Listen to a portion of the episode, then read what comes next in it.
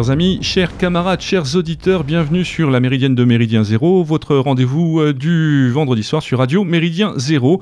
Wiesdorf à la barre ce soir, très heureux de vous retrouver pour une émission euh, qui va faire probablement grincer des dents, mais qui nous semblait utile et nécessaire pour la simple et bonne raison, qui faisait un peu écho à l'émission que nous avions fait à l'époque euh, pour la sortie du livre consacré à, qu'avait écrit Varg Vigernes, qui est sorti aux, éditions du, du, Rubicon, pardon, Magie et religion en Scandinavie antique. Cette émission, en fait, ne se veut pas polémique, même si probablement elle le sera. Elle se veut surtout dans un esprit de mettre euh, certaines choses au clair, en tout cas essayer de le faire, notamment de la part de mon camarade Clémentin Autin qui sera avec moi ce soir. Bonsoir Clémentin. Bonsoir à tous.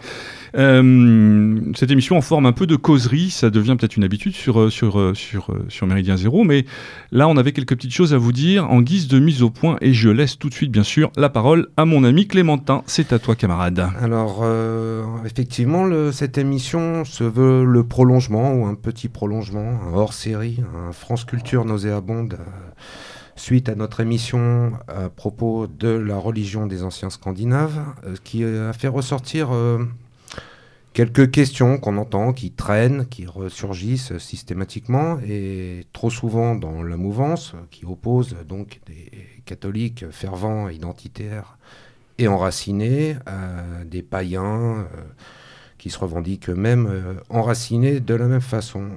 Euh, et d'autre part, un léger décalage quand on essaie de présenter ce qu'on appelle le paganisme, donc ça sera, je pense, euh, le sujet principal de l'émission, de constater que souvent ça sert de fourre-tout, une espèce de fourre-tout idéologique ou euh, signifiant l'autre.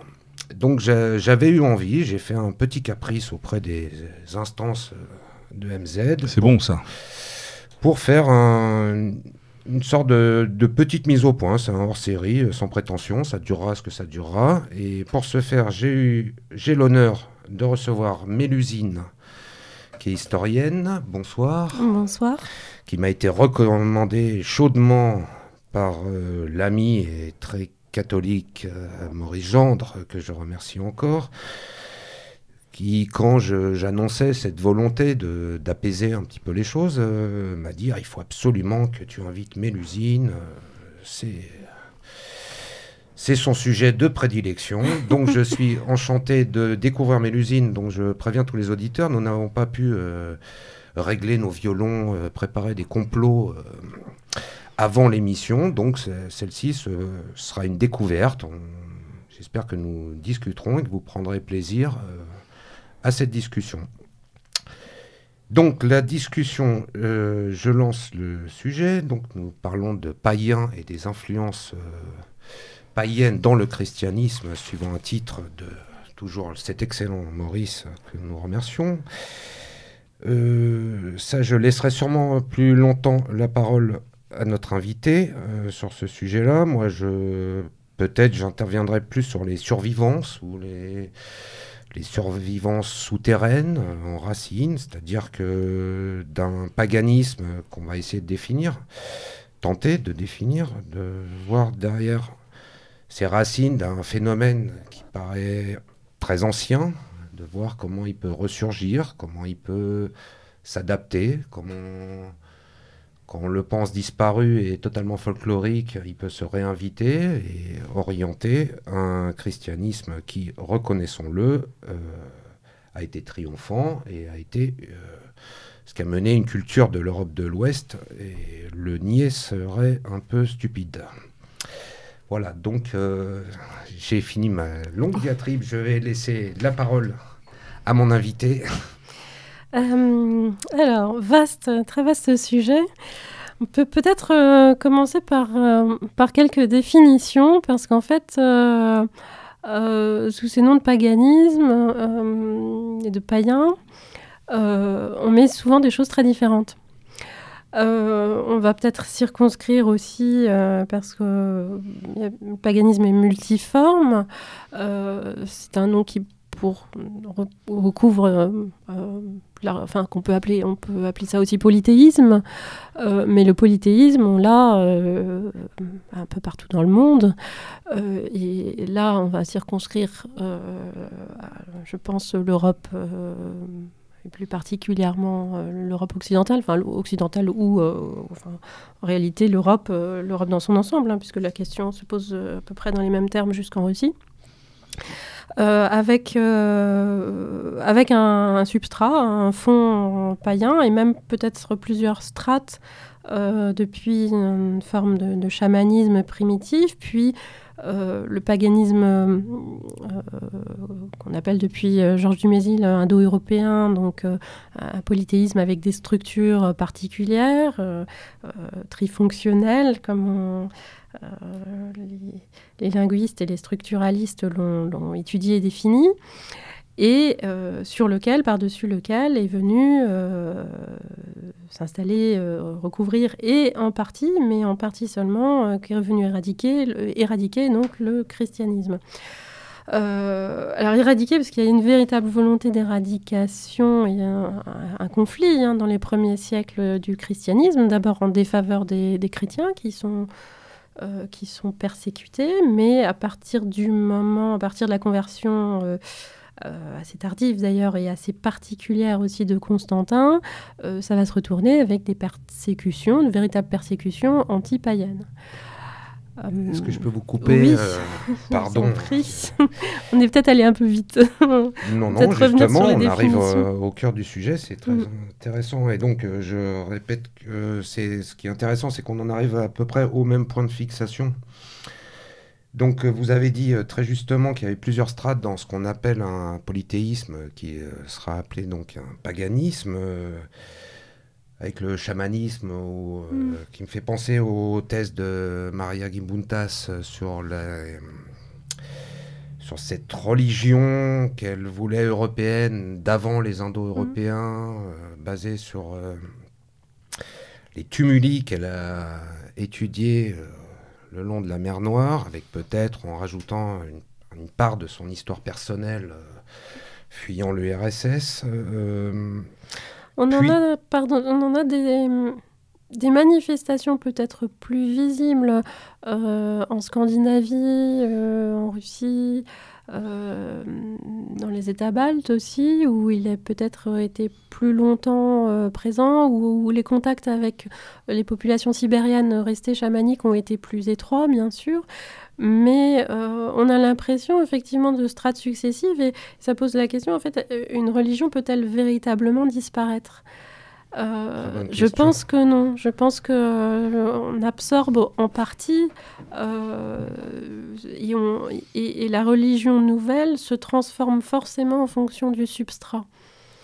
On a la même chose dans l'islam. Hein. L'islam de l'Iran, par exemple, n'est pas le même que, que celui qu'on trouve en Arabie. Et en fait, si on creuse un peu, même si c'est peut-être encore plus sulfureux, mais si on creuse un peu, on trouve des strates, on trouve des strates païennes. Donc, euh, c'est du même soufre, je pense que. Peut-être plus explosif. en ce moment, mais. donc, si je. Donc, pour, reprendre, donc pour les, auditeurs, le... c'est cette religion euh, qu'on recherche, donc pré-indo-européenne, si on s'en tient aux thèses donc du Mésilienne, euh, ferait la part belle à un culte de la femme, de la mère, alors ça, c'est on, associe généralement ça au, néolithique, mais euh, mais peut-être plus ancien encore. Euh, en fait, ce qu'il faut aussi, il faut aussi faire abstraction de nos, travers contemporains, une époque euh, qui se réclame peu ou prou de l'athéisme. Ça, c'est complètement nouveau parce que les sociétés anciennes euh, euh, se vivent dans un fond de sacré et le, l'art religieux, ça n'existe pas. Et, de même que s'imaginer euh, qu'on peut laisser sa religion vestiaire pour, je ne sais pas, aller à l'école, par exemple, c'est quelque chose qui est, qui est impensable dans le monde ancien, antique, médiéval. Euh, et où le religieux imprègne beaucoup plus et imprègne très largement euh, tous les aspects de la société, finalement. Le repas, euh, la guerre, enfin, le religieux est partout. Tout à fait. Et c'est pour ça aussi que c'est très difficile pour un culte ou une religion nouvelle qui serait hostile à la, précédente de, de l'extirper en réalité. Parce qu'il est, il est partout et dans tout. Ce qui sera quand même donc le cas, mais ne sautons pas les étapes. Et donc, si on, si on reprend ce terme de païen, euh, est-ce que vous, serez d'accord que c'est une désignation de l'autre mm-hmm. dans une lecture donc chrétienne et dévalorisante a posteriori, qui, qui en plus euh, mm. gagnera en, euh, ses galons péjoratifs au fur et à mesure. Et donc dans les étymologies, le, le monde universitaire, c'est principalement anglo-saxon d'ailleurs, il faut le dire, c'est euh, bataille autour de cette étymologie, mhm. avec une euh, forte propension à le, la coller à donc paysan. Euh, mhm. Avec une idée donc péjorative, comme vous dites si bien, de, de pécor, de bouseux, enfin de ce genre de termes qu'on pourrait actuel, et donc de paysans. Et, ça laisse aussi entendre, ça, enfin, euh, c'est sous-jacent, mais que, que finalement le, monde rural a gardé plus longtemps un certain nombre de cultes euh, que euh, les villes. c'est une thèse effectivement qui a été reprise par les, folkloristes, très, très orgueilleusement et modestement. Je ne suis pas tout à fait certain. Je suis pas certaine non plus parce qu'en réalité, si on creuse un peu, euh, on voit aussi des choses. Euh, ça a été beaucoup instrumentalisé. dans les euh, villes. Ça a été instrumentalisé par les folkloristes qui auraient voulu que, donc, dans des coins reculés, donc plus les gens sont ignares et reculés, ce qui est une idée qui continue dans notre bel État jacobin à, mhm. rester dans d'autres domaines tout à fait efficientes que les campagnes, les, fins fonds de campagne représenteraient une sorte de conservatoire des pratiques mhm. anciennes où on et c'est là qu'on intervient pour, pour, les comptes de la même façon, avec une tendance euh, systématiquement à dater comme plus ancien dès que ça vient de la campagne et que c'est un fond paysan, mm. c'est tout de suite ancestral, euh, contrairement à la ville. C'est une idée aussi euh, qu'on trouve, euh, c'est une idée d'évêques mérovingiens en fait. On trouve des mots assez durs, des qualificatifs très dépréciatifs chez, chez Grégoire de Tours sur les, les paysans du, du, du Gévaudan qui honoraient la divinité d'un lac qu'on situe ou qu'on identifie aujourd'hui avec le lac de Saint-Andéol. Euh, et euh, il est, euh, il, oui, il les traite comme des ploucs, quoi. C'est ça, mais ça se retrouve tout au long de l'histoire. Oui, mais, mais peut-être qu'à l'origine, justement, il y, a un il y, a un fondement réel dans toute chose. Il y a, il y a une origine qui se, qui se, qui, qui comment dirais-je, qui se vérifie. Après, c'est cette manière peut-être qu'a eu l'Église d'utiliser ce fondement-là et de, le, de, chercher à le ridiculiser pour, le, pour mieux le récupérer à soi. Mais il est très clair que cette logique païenne, elle est avant tout une logique paysanne, une logique de la terre. Ben, il y avait beaucoup, beaucoup de, enfin, beaucoup de cultes étaient effectivement associés au, enfin, sont des cultes agraires en fait, et, euh, et, pour euh, euh, pour les hommes qui cultivent la terre, euh, euh, les éléments, la pluie, le soleil, l'inondation, enfin, enfin, il y a un sens de, à la fois de la nature, mais aussi de, des aspects inquiétants ou des aspects dangereux qui, qui est peut-être plus présent que les personnes qui sont moins en prise avec, avec les éléments. Tout à fait mais qui, qui recouvre en fait euh, les aspects, y compris agraires, et à peu près tous les, tous les aspects de la vie. Mm. Mais ce que je voulais euh, en fait insidieusement euh, dire ou évoquer, c'était que cette, ce, pédantisme ou cette, cette façon de déprécier donc ce qui viendrait de la campagne nous venait déjà de l'époque dite païenne si on regarde mm. ce paganisme grec et si le païen euh, est devenu ce qui s'oppose donc à la vraie foi, à la foi, chrétienne qu'on appelle catholique aujourd'hui, qu'on devrait appeler orthodoxe euh, pour mm. l'époque, euh, donc qui suit une doxa, ça, s'oppose un petit peu de la même façon que le barbare s'opposait. D'ailleurs, les deux idées ont été développées par les évêques du temps de la christianisation, avec Bon, le barbare, c'est souvent l'autre. Et dans les réseaux, quand Mm. on crée des réseaux aussi, car ce sont des réseaux, l'Église s'est mise en place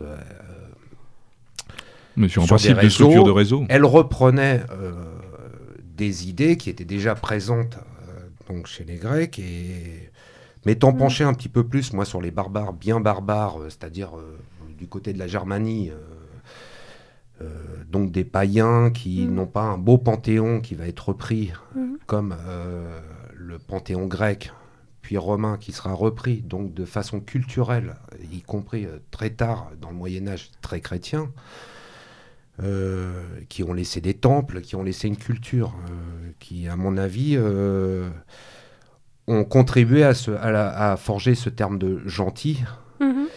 euh, sachant que gentils euh, sont des gens bien braves, euh, donc gentils, euh, comme leur nom l'indique, mais qui surtout euh, permet à l'Église et aux savants et aux clercs, qu'on retrouvera euh, principalement de l'école carolingienne, de gérer avec un fonds, un fonds culturel pré-chrétien,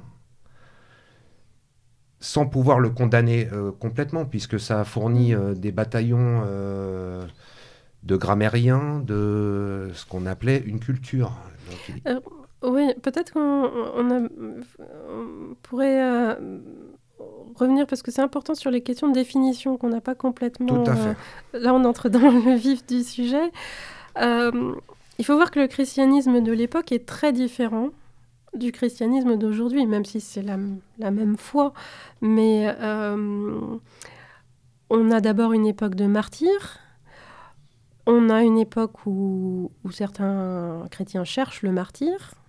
Le- un épisode euh, célèbre où euh, Pline euh, le Jeune, qui, est- gouverneur du côté de la, Turquie actuelle, et qui des, chrétiens viennent le trouver en demandant qu'il les martyrise, enfin, qu'il les envoie au, au jeu pour être dévoré par les lions. Et puis lui n'a pas ni ordre ni intention particulière de les faire arrêter.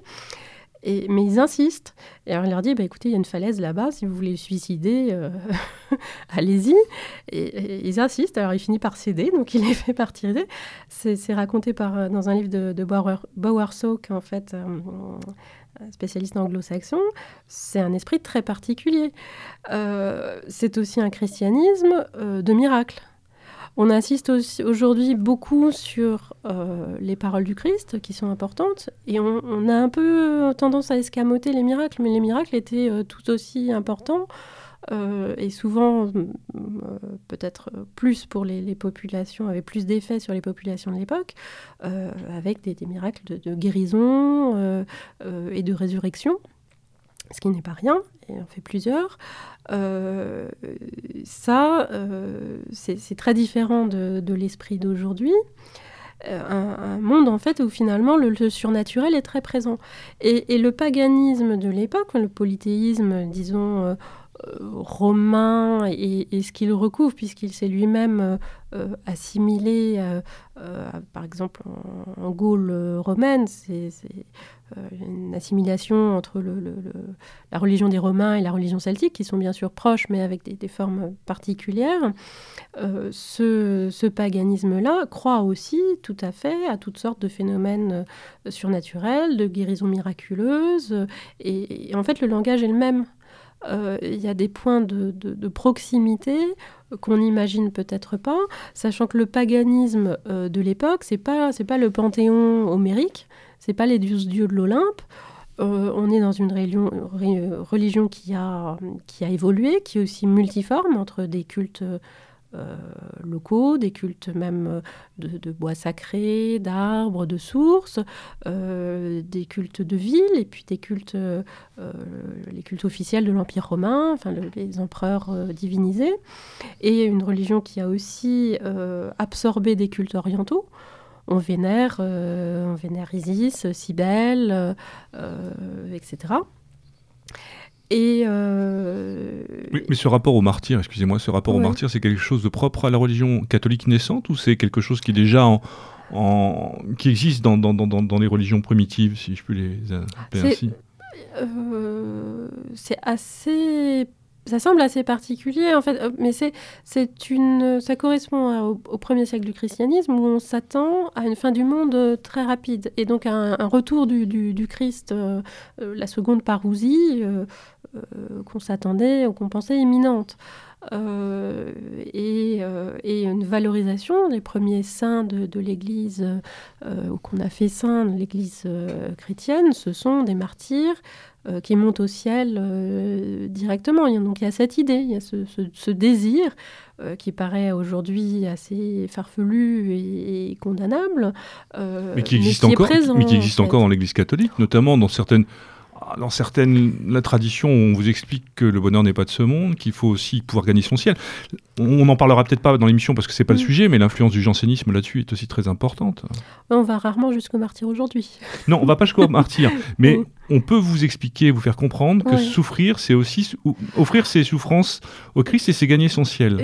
oui, il y, a cette idée, mais c'est très euh, euh, c'est très édulcoré par rapport à... Ah bien évidemment, c'est clair que se faire manger par un lion euh, dans Paris, c'est moins évident. Non, mais je, je me souvenir de ça, pèlerinage à Chartres, où euh, euh, il était de bon ton euh, d'avoir des ampoules. Et, voilà. Euh, ou la boue qui colle, c'est le poids de vos péchés. C'est un, peu, un, peu léger. Ou, ou, en confession, un prêtre qui veut vous dire ah, bah, écoutez, pour faire pénitence, mettez des cailloux dans vos chaussures.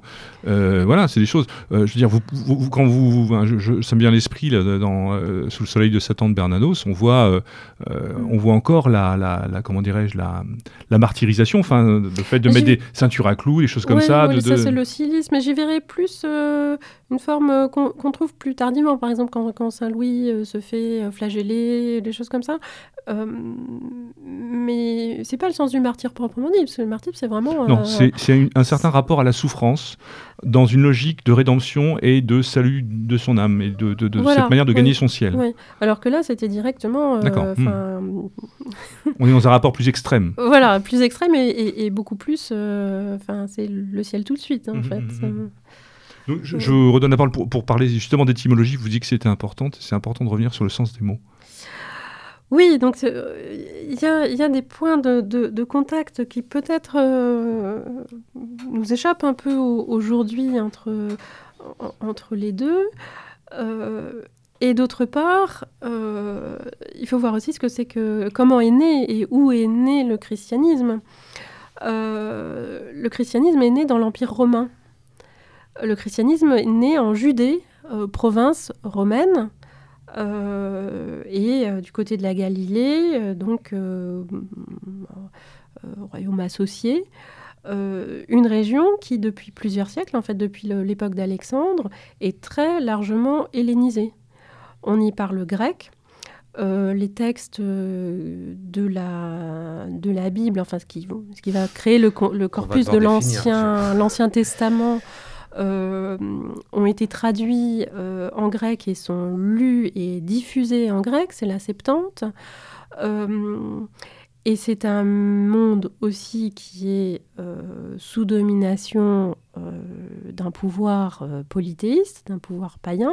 il faut voir aussi les difficultés des Romains avec cette province un peu, un peu rebelle, mais qui va être, qui de fait va être, va être soumise, où s'installent et se sont installés même depuis plusieurs siècles différents cultes une des villes de, euh, de, Galilée, en fait, où le par laquelle le Christ, même si les évangiles n'en parlent pas, c'est un peu un carrefour euh, dans, son itinéraire où il est certainement passé et qu'il pouvait difficilement ignorer, et qui est un des hauts lieux du culte du dieu Pan, avec euh, des sacrifices euh, de chèvres, un temple, et, tout ça c'est dans cette région-là en fait. Donc on n'a pas des on n'a pas des religions chimiquement pures, ça, n'existe pas.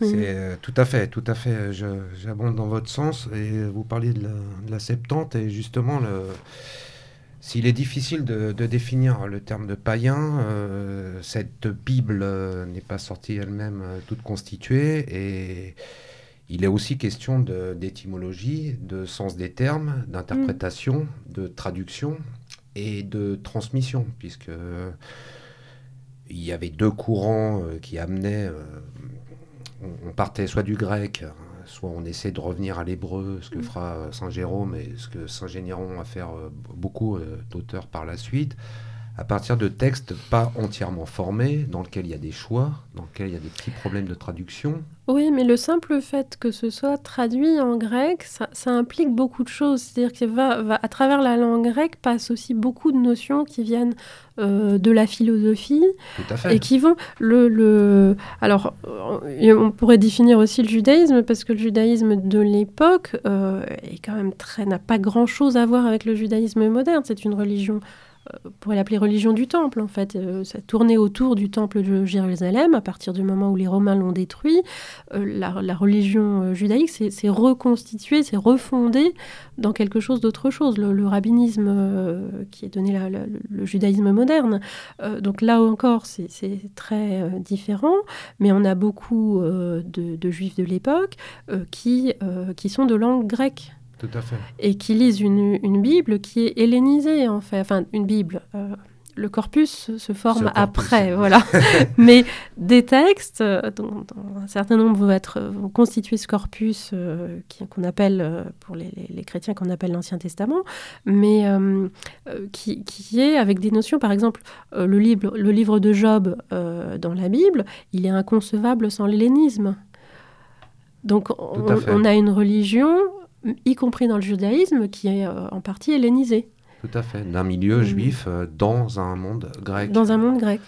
C'est mm. Ptolémée II, si je me rappelle bien, qui a demandé donc euh, pour la Septante à ce qui est ces traductions pour pouvoir offrir le texte à 70 ou 72, ça mm. dépend des comptes, 6 par tribu d'Israël à faire, suivant les traditions, euh, donc à faire mm. euh, soit une, une, traduction ensemble euh, sur une île, soit le faire chacun séparément, et donc ils se sont rendus compte avec grand plaisir que leur traduction correspondait. Avec donc ces, ces, petits, on, a déjà une tension entre un, un monde grec. Mm-hmm et gréco-romain, puisque la culture grecque va, va se maintenir euh, à Rome euh, en tant que culture. Il est de bon ton. Les Grecs sont mal vus à un certain moment, mais la culture grecque reste de bon ton. Il faut avoir un esclave euh, professant aux jeunes élites romaines, il est de bon ton d'avoir un professeur euh, grec. Plus, plus, que ça, parce qu'en fait, dans le, dans le, le monde romain euh, de Méditerranée orientale, la langue, ce n'est pas le latin, c'est le, le grec, en fait. En plus. Euh, Ponce Pilate parle grec, par exemple. alors il y a la question aussi de savoir dans quelle langue ont été rédigés les évangiles. On n'est pas sûr, on n'en conserve que des textes grecs. Euh, est-ce que ce sont des traductions ou est-ce qu'ils ont d'emblée été écrits en grec la, question est, très débattue. Euh, y compris dans le Talmud, qui Il y a euh, beaucoup, il y a beaucoup d'éléments. parce qu'en en fait, comme, comme la pensée juive de l'époque était hellénisée, on traduit en grec des notions, des notions hébraïques. Donc c'est difficile. C'est pas parce qu'il y a des notions hébraïques que ça n'est pas écrit en grec d'emblée. Euh, il y a une autre chose aussi, euh, c'est que euh, le Christ n'est pas anti-païen. En fait, même si le christianisme va l'être ensuite, en fait, la Judée sous le joug romain, assez dur, d'autant plus qu'il y avait un conflit religieux avec les Romains, la Judée attendait un libérateur, attendait un Messie en fait. Euh, mais un libérateur politique. Et euh, le Christ a été pris pour le, pour le Messie. Sauf qu'en fait, euh, son discours n'est pas du tout anti-romain. Et d'ailleurs, il dit Mon royaume n'est pas de ce monde. Alors, et c'est d'ailleurs l'origine du, conflit qui va conduire à, son, à sa crucifixion. C'est-à-dire que finalement, il n'est pas ce, libérateur sur le plan politique et, matériel que, que certains attendaient. Et si vous lisez les évangiles, euh, il dit rien contre Rome. Ce qui est un peu, curieux, en fait. Euh, euh, et, ça montre d'ailleurs que son, message n'est pas celui-là. Et c'est la raison pour laquelle son message pouvait s'adresser aussi aux polythéistes romains. D'ailleurs, le premier à croire après la crucifixion, c'est un officier de l'armée romaine qui, le, qui, le, reconnaît en fait comme étant, Dieu, enfin qui, manifeste sa foi.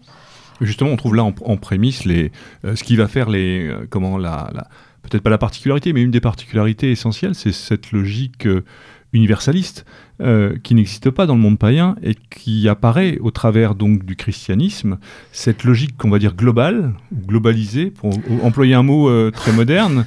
Je ne dirais pas qu'elle n'existe pas dans le monde païen, parce que Rome, c'est déjà ça. Hein. oui, mais, c'est politique. Oui, mais Rome, c'est politique. Et il n'y a pas, y a pas politique, mais religieux aussi, parce que le, culte impérial, il est imposé partout. Hein. Imposé véritablement? Ah oui, et notamment en Judée? Oui, mais en, Judée, en, Judée, c'est aussi une manière de, vouloir euh, écraser ce qui ressemble le plus souvent à... Parce que ça leur posait problème. Parce que comme, comme ils avaient un Dieu unique, euh, disons, chez dans des populations polythéistes, on rajoute un Dieu, c'est pas un problème. Euh, donc les Romains n'ont pas rencontré une opposition chez les Celtes ou, chez les, ou en Afrique du Nord, il n'y a, a, pas, de, pas de problème particulier. On, fait un temple à, à l'empereur, pourquoi pas euh, un de plus, on va dire. C'est pas, pas problématique. Euh, à Jérusalem, c'est problématique. Euh, et d'ailleurs, les Romains prennent des précautions. Par exemple, partout dans l'Empire romain, on frappe des monnaies avec la, bobine de l'empereur, le, visage de l'empereur. C'est la, logique de l'Empire, mais historiquement... À Jérusalem, ça provoque des révoltes quand ils font ça. Oui, parce qu'il y a une... Donc en, fait, en fait, Pilate, Pilate, déjà, va faire quelque chose de très habile. il fait frapper des monnaies avec, euh, avec des, des, objets au lieu du visage de l'empereur. Sauf qu'en fait, ces objets, c'est les objets du culte du temple impérial. Ça, les, juifs le, le savent pas. C'est de, la, de la provoque et de la, et de la.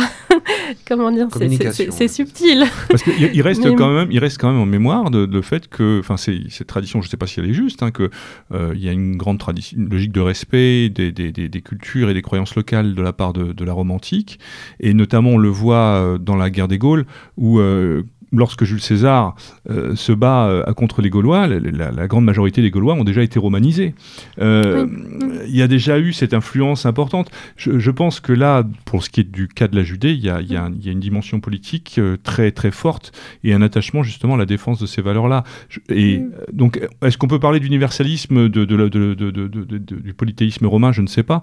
En tout cas, il, est le, il est indissociable de l'identité du, romain, mais je je suis pas persuadé qu'il l'ait imposé partout où ils se, où ils se sont installés. Euh, par contre, ce qui est certain, c'est que ah, le, le, il me semble que la, la, vraie fracture au travers du christianisme de, de, de, ces, premiers, de ces premiers temps, c'est cette volonté, et on le verra encore plus avec Saint Paul, on va en parler, qui est un personnage déterminant, puisque lui, il va amener l'Église, c'est cette, euh, cette, cette, logique universelle de de la vraie religion, de la vraie foi et de cette nécessité de la conversion. Est-ce que c'est pas quelque chose un petit peu nouveau justement ça? Euh, Oui, dans la mesure où elle, euh, elle oblitère les autres cultes. Euh, c'est-à-dire que ça implique rajouter un dieu dans un monde polythéiste ça, n'est pas, pas problématique en soi. Les Romains l'ont fait. Les Romains, les Romains, en fait, les Romains ont une stratégie parfaitement pragmatique, c'est-à-dire que le Romain a ses dieux, mais quand il, il assimile, il conquiert un autre un territoire nouveau, un autre royaume, eh ben, il assimile les dieux du royaume en question. Comme ça, il est protégé par ses propres dieux et par ceux de ses anciens ennemis. Euh, c'est tout bénéfice, c'est très, c'est très, euh, mais c'est très romain de, faire ça. Et d'autre part, notamment quand il s'agit de, euh, d'autres, enfin de religions indo-européennes où là on est vraiment, les, deux peuvent se superposer et les, Romains assimilent très facilement, enfin superposent en fait, par exemple pour la Gaule celtique, des dieux celtes et des dieux romains. Par exemple, le, mercure gaulois, qui est en fait le dieu Loug, que les Romains interprètent comme Mercure, qui en réalité n'est pas forcément Mercure si on mhm. analyse en mhm. fait en, plus profondément. Mhm. Voilà, plus profondément. Mais voilà, ils, reconnaissent dans les, dieux, les dieux celtes ou, ou d'autres, leurs des avatars ou des formes de leur propre divinité. Et ça ne, ça, n'est pas gênant. Le problème, c'est le problème, c'est le Dieu unique, parce qu'à partir du moment où il y a un Dieu unique, ce qui est le cas pour les Juifs et pour les, chrétiens, évidemment, les dieux n'ont plus de place, n'ont plus leur place. Et c'est là où il y a une, à la fois un conflit euh, latent, mais aussi euh, le besoin, la, nécessité de convertir. Hmm. Là, euh, on, a, on a présenté en début d'émission, on a parlé d'Europe, euh, de cette mm. Europe qui va, euh, qui va depuis la Gaule, euh, enfin ce qui est la, mm. la Gaule à, l'époque antique jusqu'à, on parle de la Russie. là, on est en Judée. Mm-hmm. On parle de cette logique, donc de cette, nouveauté que représente le, le, monothéisme par rapport à ce qui fait un des fondements et une des caractéristiques du paganisme, c'est-à-dire le polythéisme. Est-ce qu'il n'y a pas là justement une, une, une première, je, reviens à cette logique de pas, pas de fracture, mais de vraie différence entre le monothéisme, et ça c'est une notion qui est souvent, euh, comment dirais-je, développée dans nos milieux, entre guillemets, mais au sens large, euh, entre ce qui relève de la religion du désert et ce qui est du paganisme et qui est de l'ordre de la religion des forêts. Oh, oh, oh. On a l'habitude de, caractériser ça un peu comme ça. enfin, euh, ben c'est là où je disais, il faut, il faut voir quel est, quel est le quel est le paganisme de, de l'époque À l'époque de la naissance du Christ, on, vénère Mitra dans l'armée romaine. Euh, les, cultes orientaux sont très largement euh, diffusés. Euh, oui, il y, a des, y, a des modes. Il y a des modes. Et, en fait, l'assimilation, elle est beaucoup plus ancienne parce qu'on on est dans un Orient euh, alors du désert, est-ce que la, Judée, euh, enfin, euh, on n'est pas au cœur de l'Arabie non plus. En fait, c'est un monde qui est hellénisé depuis, depuis très longtemps. et avec toutes sortes de, cultes, et même dans le judaïsme, c'est pas. Il y a certes une sorte de noyau dur autour du temple de Jérusalem, mais dès qu'on s'écarte un peu, euh, on, a des influences, on a, des influences perses d'ailleurs, parce qu'avant euh, la domination hellénistique, euh, on a eu la domination perse. On, pourrait d'ailleurs s'interroger sur les influences perses et zoroastriennes sur le, christianisme à sa naissance. C'est encore un, vaste terra incognita, mais enfin le, Christ est quand même reconnu par les mages qui sont des prêtres zoroastriens. Ça n'est pas anodin non plus. Euh, donc euh, c'est vraiment un monde religieux et du point de vue sur le plan religieux extrêmement foisonnant et je ne suis pas sûre que l'opposition qui est soulignée euh, euh désert-forêt soit si euh, pertinente et opérante, d'autant plus que avec les, déforestations euh, massives depuis l'Antiquité, la Judée de l'époque était peut-être un peu plus verdoyante. et, que la Gaule chevelue. voilà. C'était juste que géographiquement, les, les, trois monothéismes sont quand même localisés entre la Judée et la péninsule arabique. Donc un rapport. Est-ce que, est que l'influence de l'écosystème et, on, voit bien que dans les traditions mm. païennes, le rapport à la forêt et à la nature est quand même aussi essentiel. Parce que l'un procède de l'autre. En fait, le, le, christianisme naît, en, mais en partie seulement. On, a tendance à s'imaginer qu'il naît complètement euh, du judaïsme. Non, il naît partiellement du judaïsme, mais effectivement en milieu judaïque mais romain aussi. Pourtant, le pape nous appelle nos aînés dans la foi quand il parle du peuple juif. on peut le dire, mais en même temps, il y a une erreur sur le parce que le, judaïsme d'aujourd'hui n'est pas le judaïsme de l'époque. C'est là où et c'est pas c'est pas la c'est pas la même religion. Le judaïsme rabbinique n'a plus grand chose à voir avec ce qui était le, culte du, temple, en fait, euh, par la force des choses d'ailleurs. Euh, et quant à, quant à l'islam, il, est né, euh, il est né des deux autres il est né d'un judéo-christianisme euh, version locale, en fait, sans compter euh, des cultes antérieurs, euh, culte du Béthil, enfin, le, qui était la, la, péninsule arabique, pour le coup. Donc les choses ne sont pas si simples c'est complexe. je rajouterais juste que désert, voyons ça depuis les marais, comme les pères du désert, pour une fixation plus ou moins géographique. Oui, mais en Égypte beaucoup aussi. Voilà, mm. d'ermite, de, retour au désert, vu si Wilsdorf fait allusion à certains Notamment, hein. articles. Euh, de chez nous, je pense à euh, Robert Dain, je crois, mhm. qui, a, vraiment fait cette distinction et qui, mm. était très attaché à cette distinction entre religion du désert et religion du, des forêts, pour marquer justement là, ce qui faisait une, je crois une spécificité. pas de religion en fait du désert, si on regarde bien. Je, non. Je, pense qu'il était question de pathologie. Oui, euh, c'était voilà, on va pas rentrer dans le détail, mais effectivement, oui. c'est un peu, c'est forcer le très. Ça, ça va pas dans le sens de, de ce qu'on de ce qu'on cherchait à étudier aujourd'hui justement parce qu'il y a des points de contact.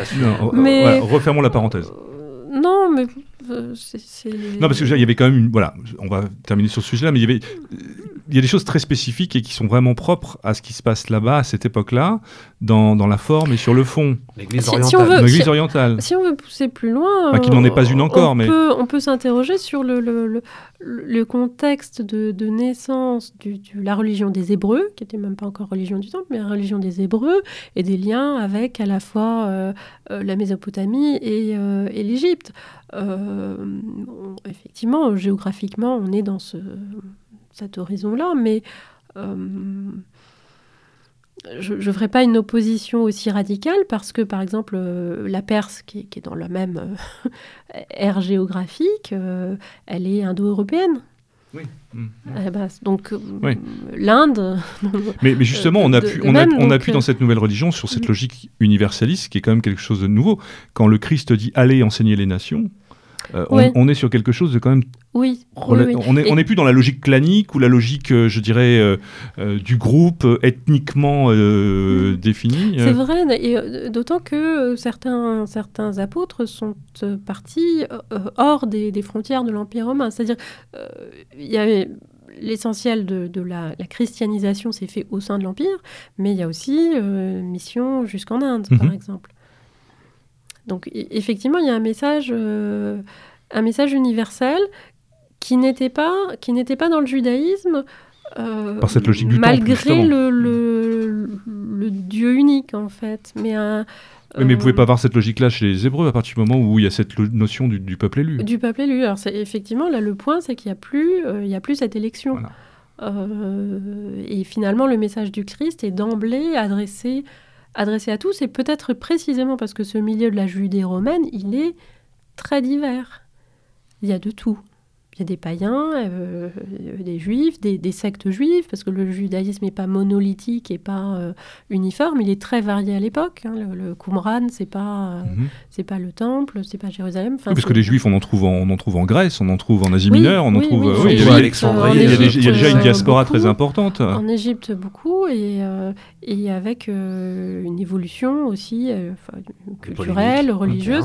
Dans, dans, par exemple, le, le judaïsme est hostile à la représentation et aux images. Euh, mais euh, euh, du côté des communautés juives de Mésopotamie, on a des synagogues recouvertes de peinture.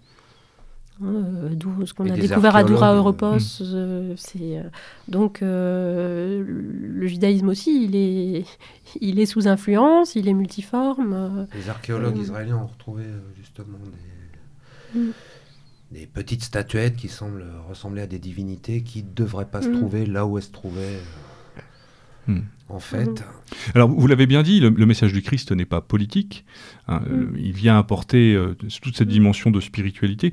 Comment se met en place, tout de suite après la mort du Christ, la, parce que c'est de ça dont il s'agit, je mm-hmm. pense, au cœur de cette émission, la, la diffusion du message du Christ et est-ce qu'on peut parler jusque Saint Paul de quelle logique peut-on parler jusque Saint Paul et mhm. en quoi Saint Paul a-t-il un rôle important et notamment dans son rapport au paganisme? Parce que là, euh, pour moi, Saint Paul est essentiel dans cette histoire-là. lui, c'est le stratège, c'est lui qui va organiser, il va amener l'Église, il, va, il va mettre en place euh, les bases mhm. fondamentales de ce qui est l'Église aujourd'hui, en fait. Oui, euh, là encore, c'est un sujet très vaste. les, premiers, les premiers chrétiens euh, qui étaient donc des apôtres euh, juifs, se sont posé la question de savoir s'il fallait être juif pour être chrétien. Certains le pensaient. Hein. et, en fait, et en fait, Paul a été décisif là-dessus pour décider que, non, en fait, on pouvait se convertir directement du, paganisme au, au Christ, et d'autre part pour prêcher aux païens et non pas réserver la prédication euh, parce que les apôtres étaient partagés euh, là-dessus. Euh, et il ne faut pas oublier que Saint Paul lui-même est un citoyen romain. il a la citoyenneté romaine, ce qui, implique déjà une vision beaucoup plus large, peut-être, que la, petite province de, Judée, où, est né, où est né le christianisme.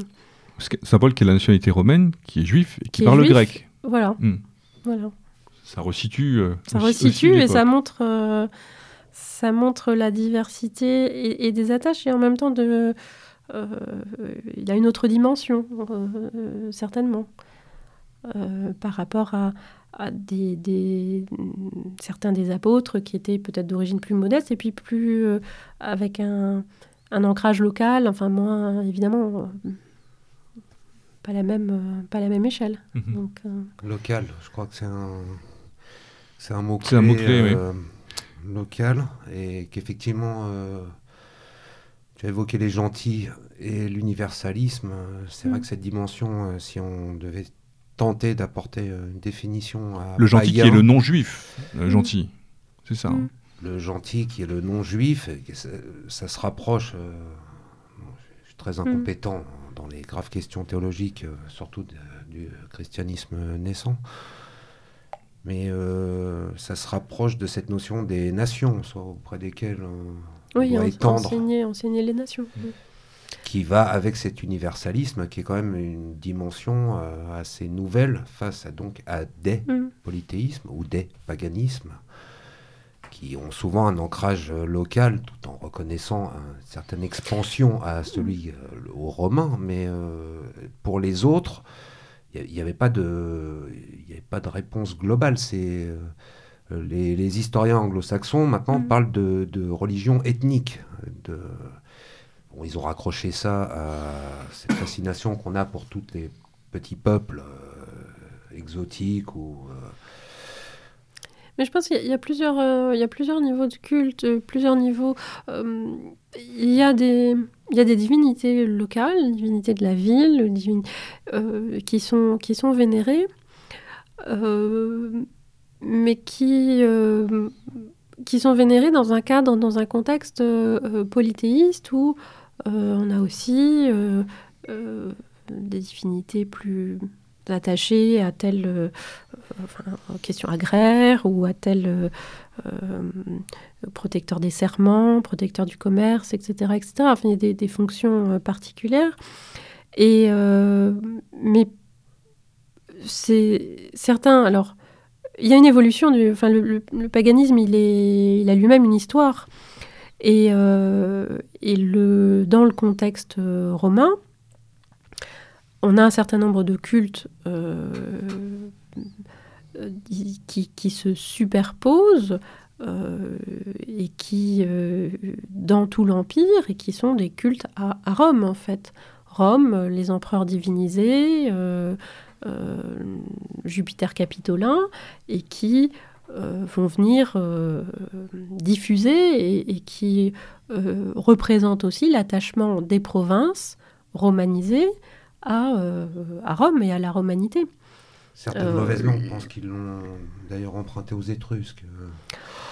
Oui, mais les, les Romains ont beaucoup... de pouvoir euh, qui deviendront des pouvoirs du d'un culte impérial, si on peut appeler ça un culte impérial.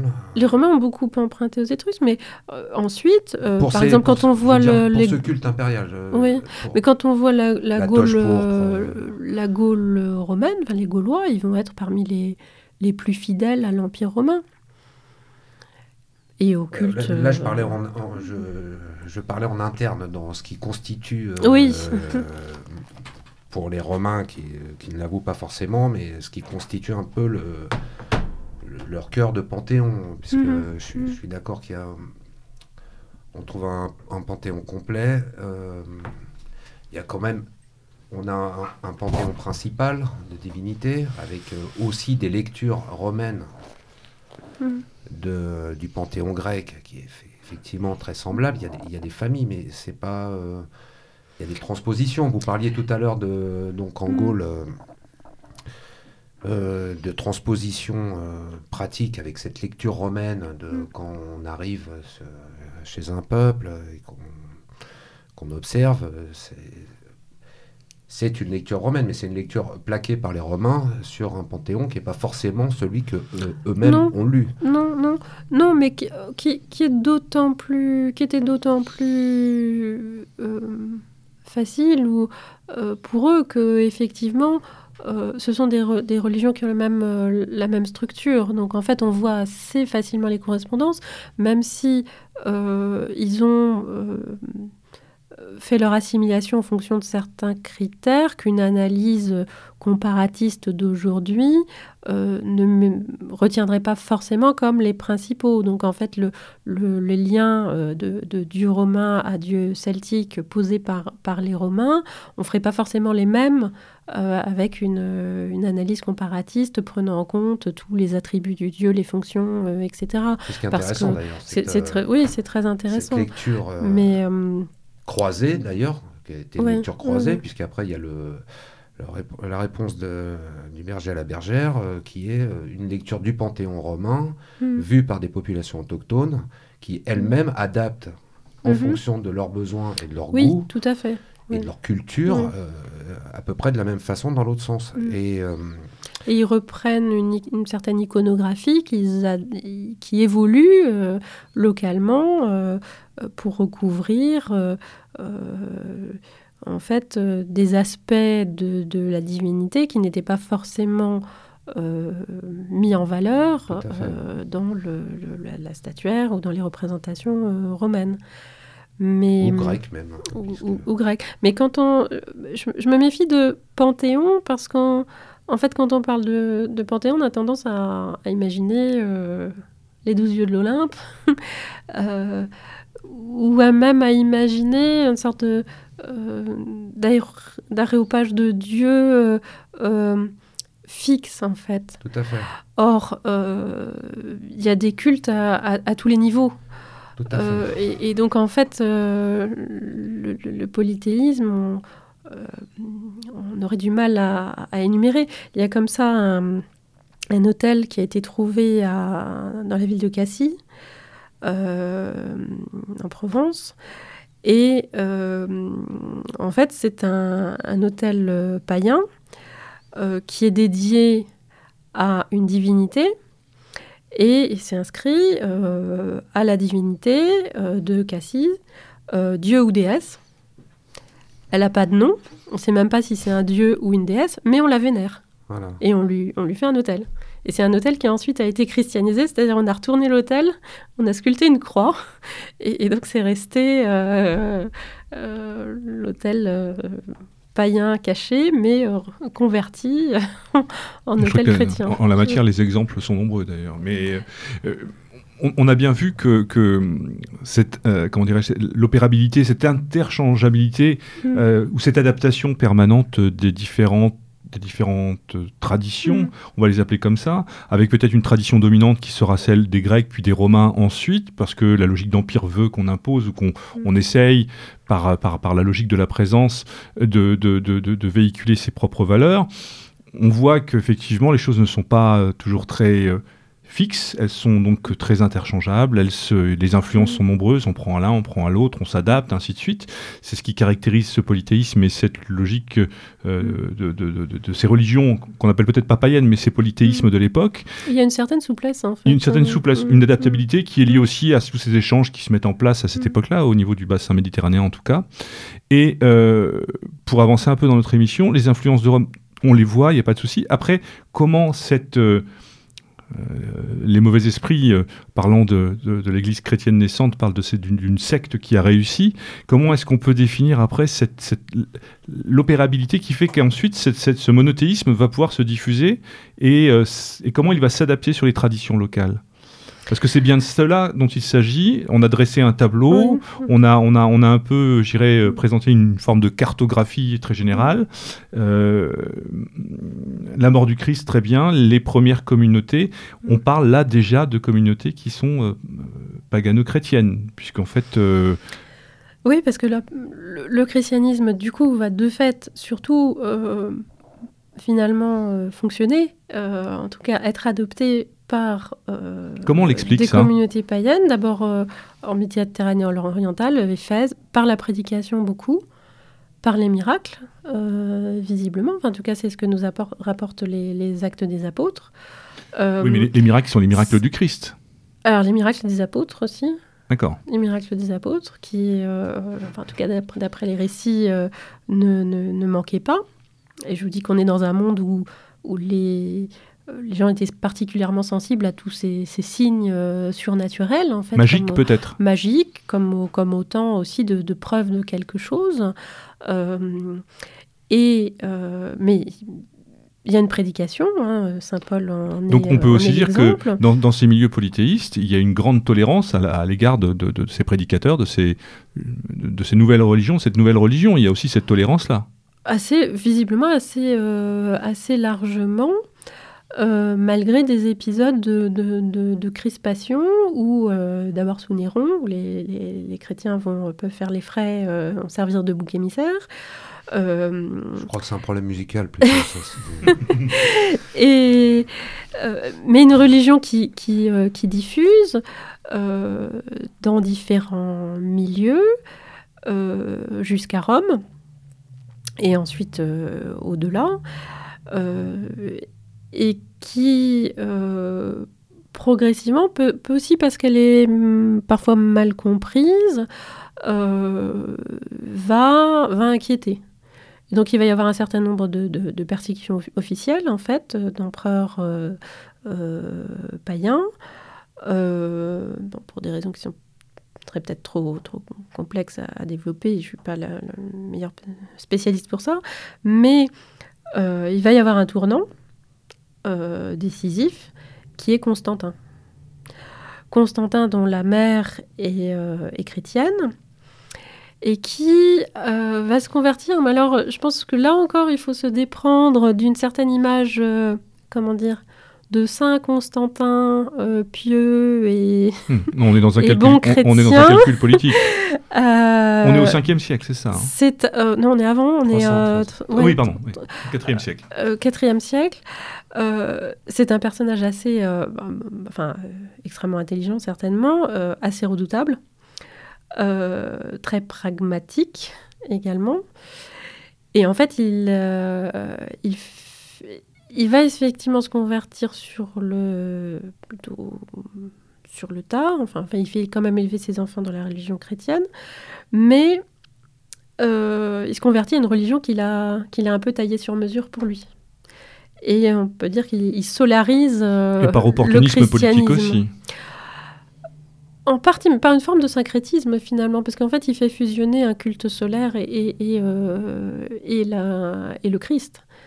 Euh, tous les développements autour de, l'oiseau phénix, qui au départ est un symbole, enfin, de, de, forme de paganisme héliaque et qui est repris pour figurer le Christ. Le Christ.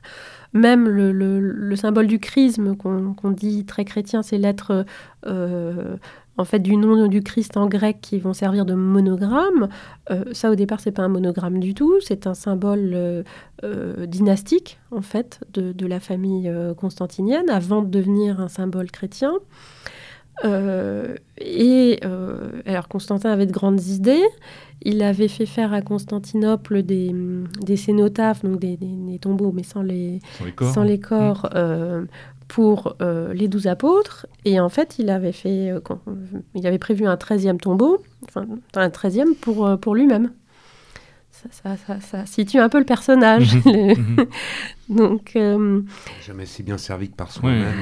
Mais là, là c'est intéressant ce rapport à justement à cette logique solaire et ce rapport avec le Christ mm. et cette logique parce que c'est toute une continuité il y a toute une continuité qu'on trouvera mm.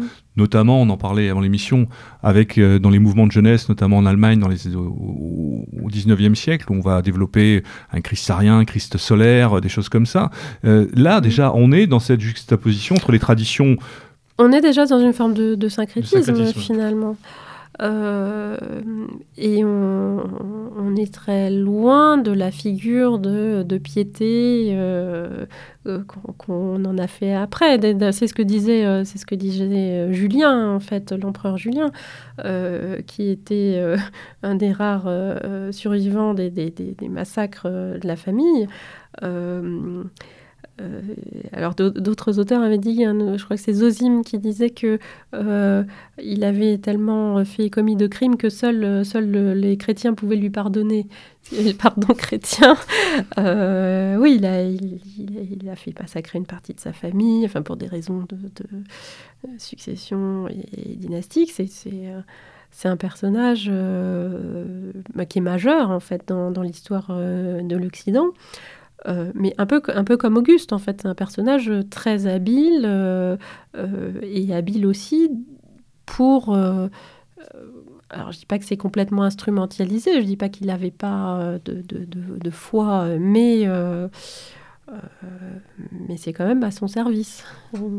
Donc là, on voit le rapport aux politiques, on voit le, la, comment le basculement majeur que représente donc le choix de Constantin, qui était aussi un choix opportuniste, mais qui marque quand même effectivement euh, la fin d'une certaine, du polythéisme romain au profit donc de l'institutionnalisation du, christianisme au sein de l'empire. Alors que Constantin lui-même n'est pas anti, euh, païen il, il, euh, il, prend, enfin, il prend un édit de tolérance qui permet, qui a mis fin à la persécution euh, qui avait cours, persécution anti-chrétienne, et, qui permet au christianisme d'exister euh, officiellement, mhm. avec une, bienveillance euh, impériale, une protection. Sans être une religion d'État. Mais par la suite, oui, sans être une religion d'État. Mais par la suite, et dans ses, fils et, sa succession, les empereurs élevés, pour le coup, dans la, foi catholique, alors parfois, parce qu'il y a plusieurs courants du, du christianisme primitif, parfois dans l'arianisme pour, pour certains d'autres fois dans la foi euh, du concile de Nicée. Peut-être rappeler que l'arianisme, euh, c'est une hérésie? L'arianisme est une hérésie. l'arianisme est un christianisme. Euh, Arius. Alors en fait, euh, Constantin s'est converti à l'arianisme. Euh, oui, mais ça a été un des grands. Beaucoup d'Européens d'ailleurs. Ça a été un des grands dangers de cette Église naissante, justement, cet arianisme. Alors, arianisme, il faut préciser, c'est religieux. Hein, c'est la, religion pas les, du pas, prêtre. Pas Ariens. la religion du prêtre Arius, en fait, c'est un christianisme qui se, se qui se distingue en fait du, credo du, concile de Nicée dans le fait qu'il place le Christ dans une position un petit peu en dessous de, euh, de Dieu. On n'est pas dans la, Trinité euh, équilibrée. c'est sur ça, finalement, le, le, euh, partage est assez, c'est assez ténu, mais comme beaucoup de ces hérésies, parfois c'est sur des, des points. C'est même la définition, je crois, d'une hérésie, c'est-à-dire que parmi des oppositions de vision, mm. euh, si la vôtre passe, vous devenez euh, par la suite au Moyen Âge un ordre. Si ça ne passe pas, euh, vous êtes hérétique. Mais c'est interne, c'est-à-dire que... Il y a quand même des questions profondes de, dogme et de... Mais ah, là, là l'arianisme est finalement assez proche de l'orthodoxie par rapport à d'autres hérésies sous l'influence de la gnose ou qui sont, qui sont vraiment euh, beaucoup plus éloigné. Rappelez peut-être la gnose, qui est la connaissance de Dieu, non pas par les Écritures, mais par soi-même. Cette manière d'atteindre Dieu, de le connaître. Oh, alors c'est compliqué. On va pas, va pas développer ce que c'est que la gnose. Là, pour le coup, c'est très, euh, c'est très oriental, euh, mhm. influence égyptienne, et on est, on est, on est beaucoup dans l'ésotérisme en mhm. fait. Euh, avec des lectures euh, symboliques, euh, plus le fait que le Christ serait pas mort sur la croix, mais, il y a aussi cette y aurait un substitut qui aurait pris sa place, enfin, toutes sortes de, choses comme ça. Là, pour le coup, on est très loin du credo de Nicée. dans l'arianisme, non, en fait. Oui, mais il y a cet, ésotérisme, il est, il est déjà présent dans, dans, ce, dans ce, proto, dans ce proto-christianisme. Oui, parce qu'il y, a toutes sortes de, de, de, courants et, et, beaucoup d'influences. Il y a des, des, courants chrétiens sous influence euh, de, euh, de l'Égypte euh, avec les tendances à l'hermétisme.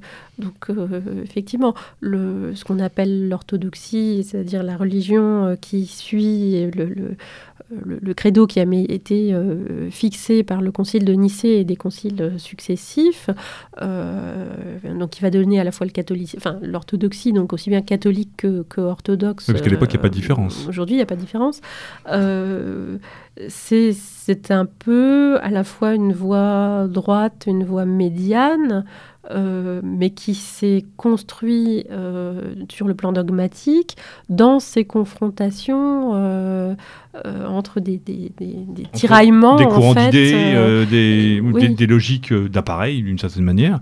Parce qu'en en fait, mm. c'est intéressant parce qu'il y a d'un côté la reconnaissance, on va dire, politique avec Constantin, et puis cette église-là naissante, elle n'est pas, elle est pas une, elle n'est pas, je veux dire, c'est pas.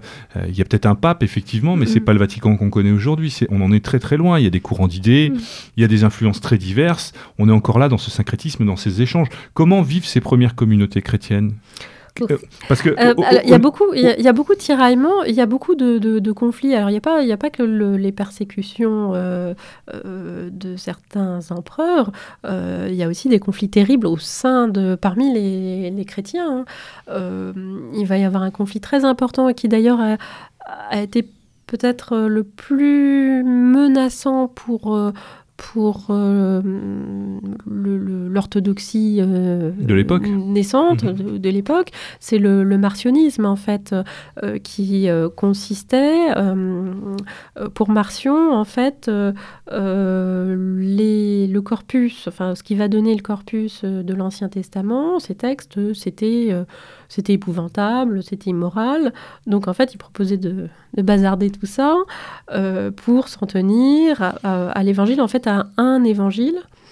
Euh, parce qu'il y a aussi la question de quel évangile on suit. Les évangiles n'ont pas été diffusés en même temps partout, donc euh, suivant les communautés qui le, recevaient.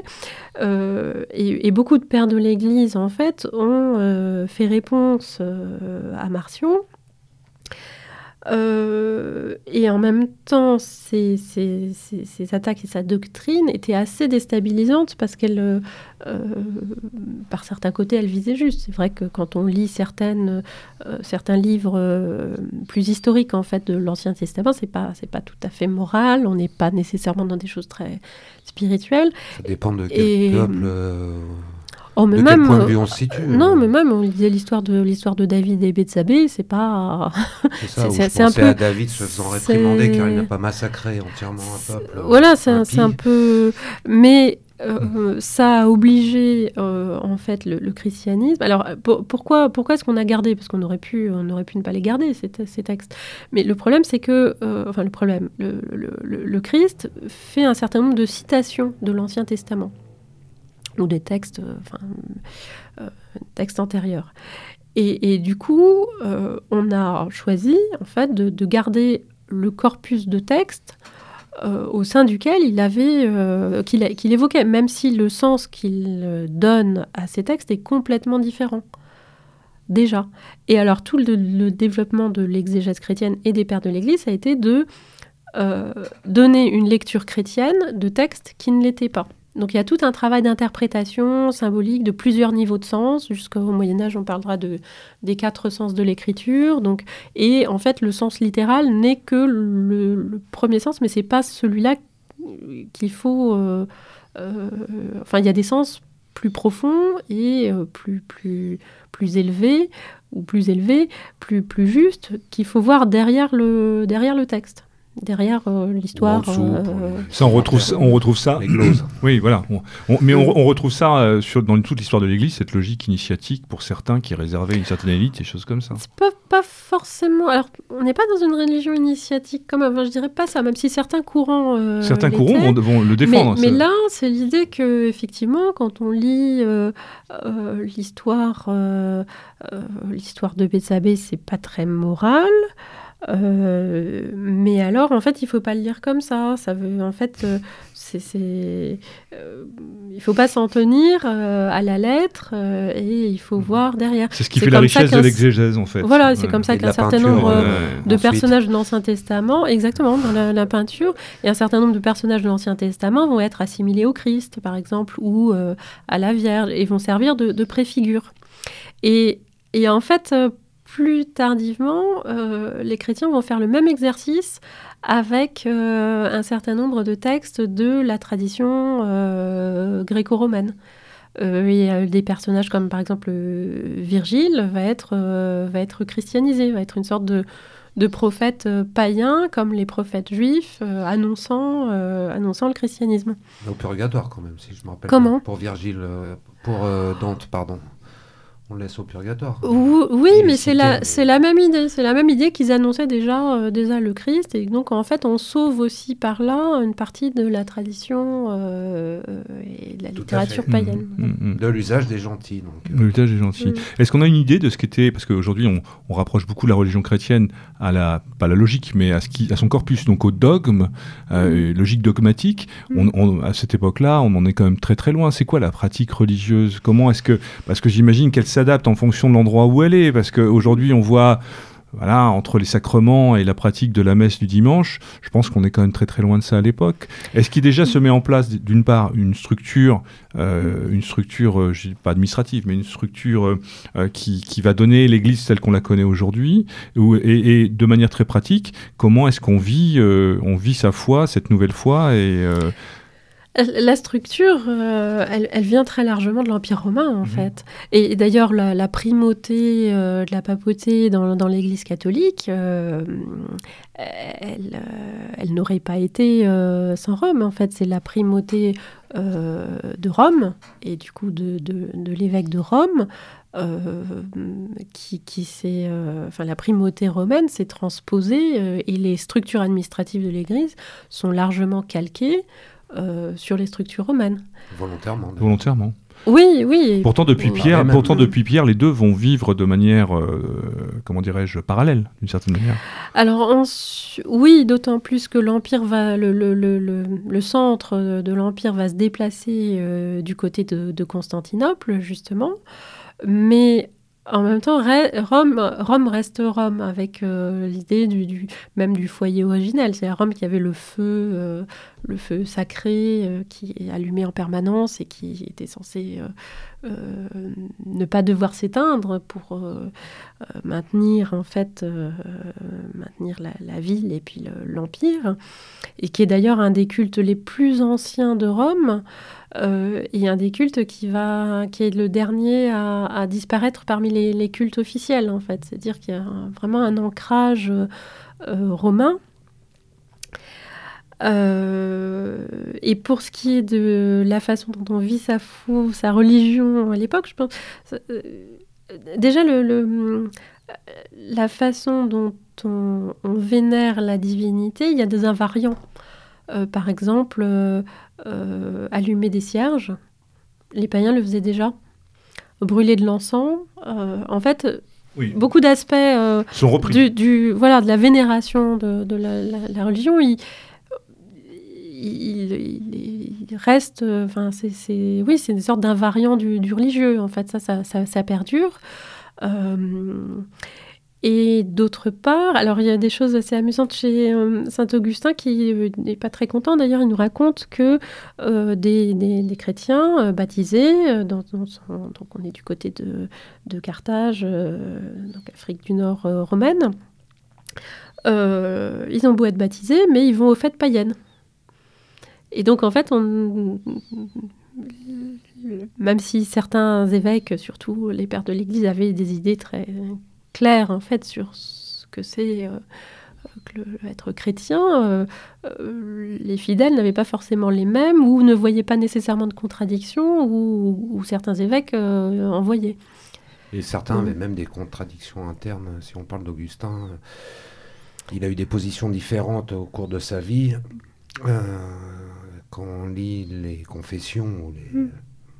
appelées confessions où il admet euh, avoir cédé, avoir déjà cédé. Euh, et à l'émotion. Et il revient mm. d'ailleurs sur les spectacles, le théâtre qu'il, qu'au début il fustigeait parce que ça rentrait justement dans cette polémique avec l'arianisme. qui faisait une prédication aussi par le mm. spectacle qui a eu un certain succès, et donc il tenait contre tout ce qui était autour, mm. ce qu'il voyait comme un dévoiement au départ, euh, euh, au cours de son œuvre euh, magistrale, très longue à lire, même pour un païen, il revient un, peu dessus et ça s'inscrit quand même dans, dans cette, ces tensions qui existent Chacun tient un peu le dogme. Euh, en fait, ouais, ça, le dogme qui l'arrange, en fait. Ou, celui, ou face à celui qui le dérange. Parce que mm. l'arianisme, mm. vraiment, euh, je voudrais insister dessus, ça a mm. vraiment créé un problème. Bah, euh, L'Église était un carrefour au moment de l'arianisme, et l'Église telle que nous la connaissons aujourd'hui n'aurait très bien pu ne pas exister au moment de cet arianisme si euh, la suite n'avait pas été celle qu'elle a été. Ça, ça, a eu vraiment une, grande diffusion quand on parlait des. L'arianisme, oui, parce qu'en fait, alors euh, certains empereurs euh, ont été ariens et non pas catholiques. Et, et, au moment où la cour de Constantinople était acquise à l'arianisme, euh, ont été convertis un certain nombre de peuples euh, ben, légaux, en fait, euh, principalement, et qui vont maintenir l'arianisme jusqu'à assez, assez, tard, aussi parce qu'ils vont en faire une sorte de religion nationale. alors, est-ce que l'arianisme a été la religion? Oui, à certains moments, ça a été peut-être ce qui a le plus menacé l'orthodoxie. je dirais que le martionnisme aussi, mais le martionnisme était assez assez euh, euh, radical en fait. Je crois qu'ils étaient même contre le, mariage. Enfin, c'était un peu extrême comme, comme position morale en tout cas. C'est vrai qu'on peut s'étonner mm. à quel point les, ces envahisseurs ou ces migrants, si on reprend les termes historiographiques actuels, euh, surtout l'historiographie allemande, qui ça lui permet de se dédouaner. donc on parle de grande migration maintenant du 5e, mm. ce qu'on appelait avant les invasions germaniques reprendre euh, jusqu'à Musset. Mhm. Euh, c'est étonnant cette diffusion euh, très rapide et, efficiente de l'arianisme. Ils ont été, ils ont été convertis par, par une mission en fait d'un go lui-même converti et qui a fait une traduction en gothique en fait de, de l'évangile euh, et effectivement, alors c'est pas le seul peuple en fait. Euh, on pense enfin, une hypothèse qui voudrait que les, Burgondes se soient convertis euh, d'abord d'ailleurs au catholicisme et ensuite ils seraient passés à l'arianisme après leur défaite devant les, devant les Huns, sous, sous l'influence des, des Goths qui sont en position dominante. Euh, les, euh, les Suèves, euh, en tout cas ceux qui sont allés jusqu'au Portugal, se sont aussi convertis. Alors pourquoi est-ce qu'ils se convertissent? Ben, Tout simplement parce que, parce que l'Empire s'est converti. Et que l'Empire, c'est un peu le phare, aussi bien Rome qu'ensuite Constantinople. ce sont des peuples qui fournissent des contingents d'élite à l'armée romaine qui euh, sont en relation euh, très étroite, alors parfois conflictuelle, mais toujours euh, aux marges de l'Empire et sous une large influence de l'Empire romain. Et, donc, en fait, s'ils se sont convertis, c'est aussi dans cette perspective-là, parce qu'ils appartiennent peu ou prou à ce, ce monde romain, même avant euh, les euh, mouvements en fait de, population qui vont amener certains de ces peuples, pas tous d'ailleurs, mais à, euh, à bouger. Tout à fait, mais on peut quand même s'étonner, ça, a créé de réelles tensions jusqu'à Rome, où ces combats contre l'arianisme, on, vraiment, on a senti un danger pour cette, mm. cette église qui se met en place. Alors, si on en croit, alors c'est un peu euh, c'est évidemment un, discours qui n'est pas neutre, mais si on en croit Grégoire de Tours quand il parle des Visigoths, En fait, il reproche aux Visigoths, où il fait dire à un des, envoyés Visigoths à la, cour euh, franque, que en fait, euh, chez eux, euh, aller à l'église arienne et aller ensuite au temple païen, ça ne leur pose pas de problème. Alors, est-ce que c'est vrai ou est-ce que c'est Grégoire de Tours qui force le trait et qui, met ça dans, la, dans la bouche de, de, cet envoyé pour dire, vous voyez, euh, en fait, euh, ils sont pas chrétiens, enfin, c'est pas des bons chrétiens puisqu'ils tolèrent euh, ou ils, ils pratiquent même un paganisme. Ou est-ce que c'était effectivement le cas et qu'il y avait une une plus grande euh, tolérance ou une assimilation en fait euh, euh, on connaît mal en fait on, peut, tout à, on peut tout à fait imaginer que ça a été le cas oui oui c'est possible hein. c'est même probablement le cas et que la réaction de Grégoire de Tours c'est plus une dans une logique je dirais de de maîtriser de contrôler certaines ou velléités de revendication, je ne sais pas de quelle mm. ordre elles peuvent être, mais ou, tout simplement faire rentrer le bétail dans le rang et de manière à mm. bien maîtriser, ben, je dirais, la, au travers d'une doxa euh, et de pas, euh, voilà, on veut voir, euh, on voit qu'une tête.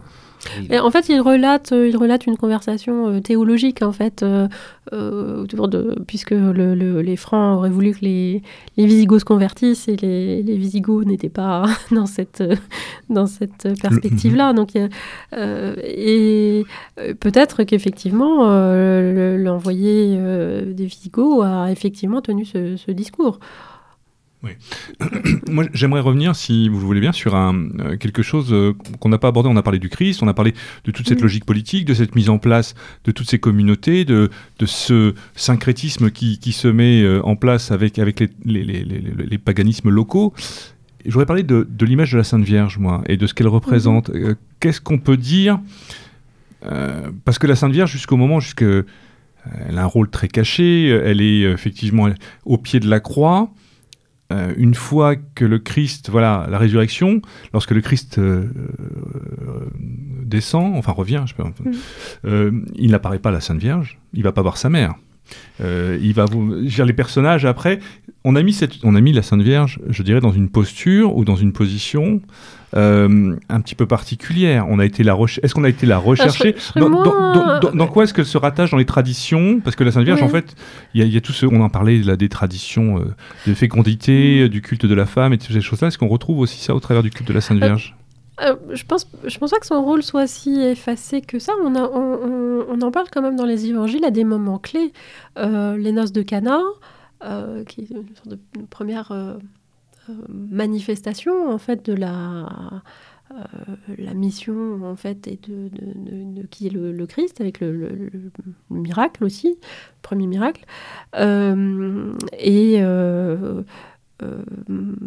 et on nous dit aussi euh, que qu'elle garde tout ça, euh, enfin tout ce dont elle est témoin, qu'elle le garde et visiblement elle a été par la suite. On pense d'ailleurs qu'elle a influencé la rédaction de l'Évangile de Jean notamment, mais qu'elle a été un témoin auprès de, qui on a pu ou à qui on a pu recourir pour rédiger les évangiles. Euh,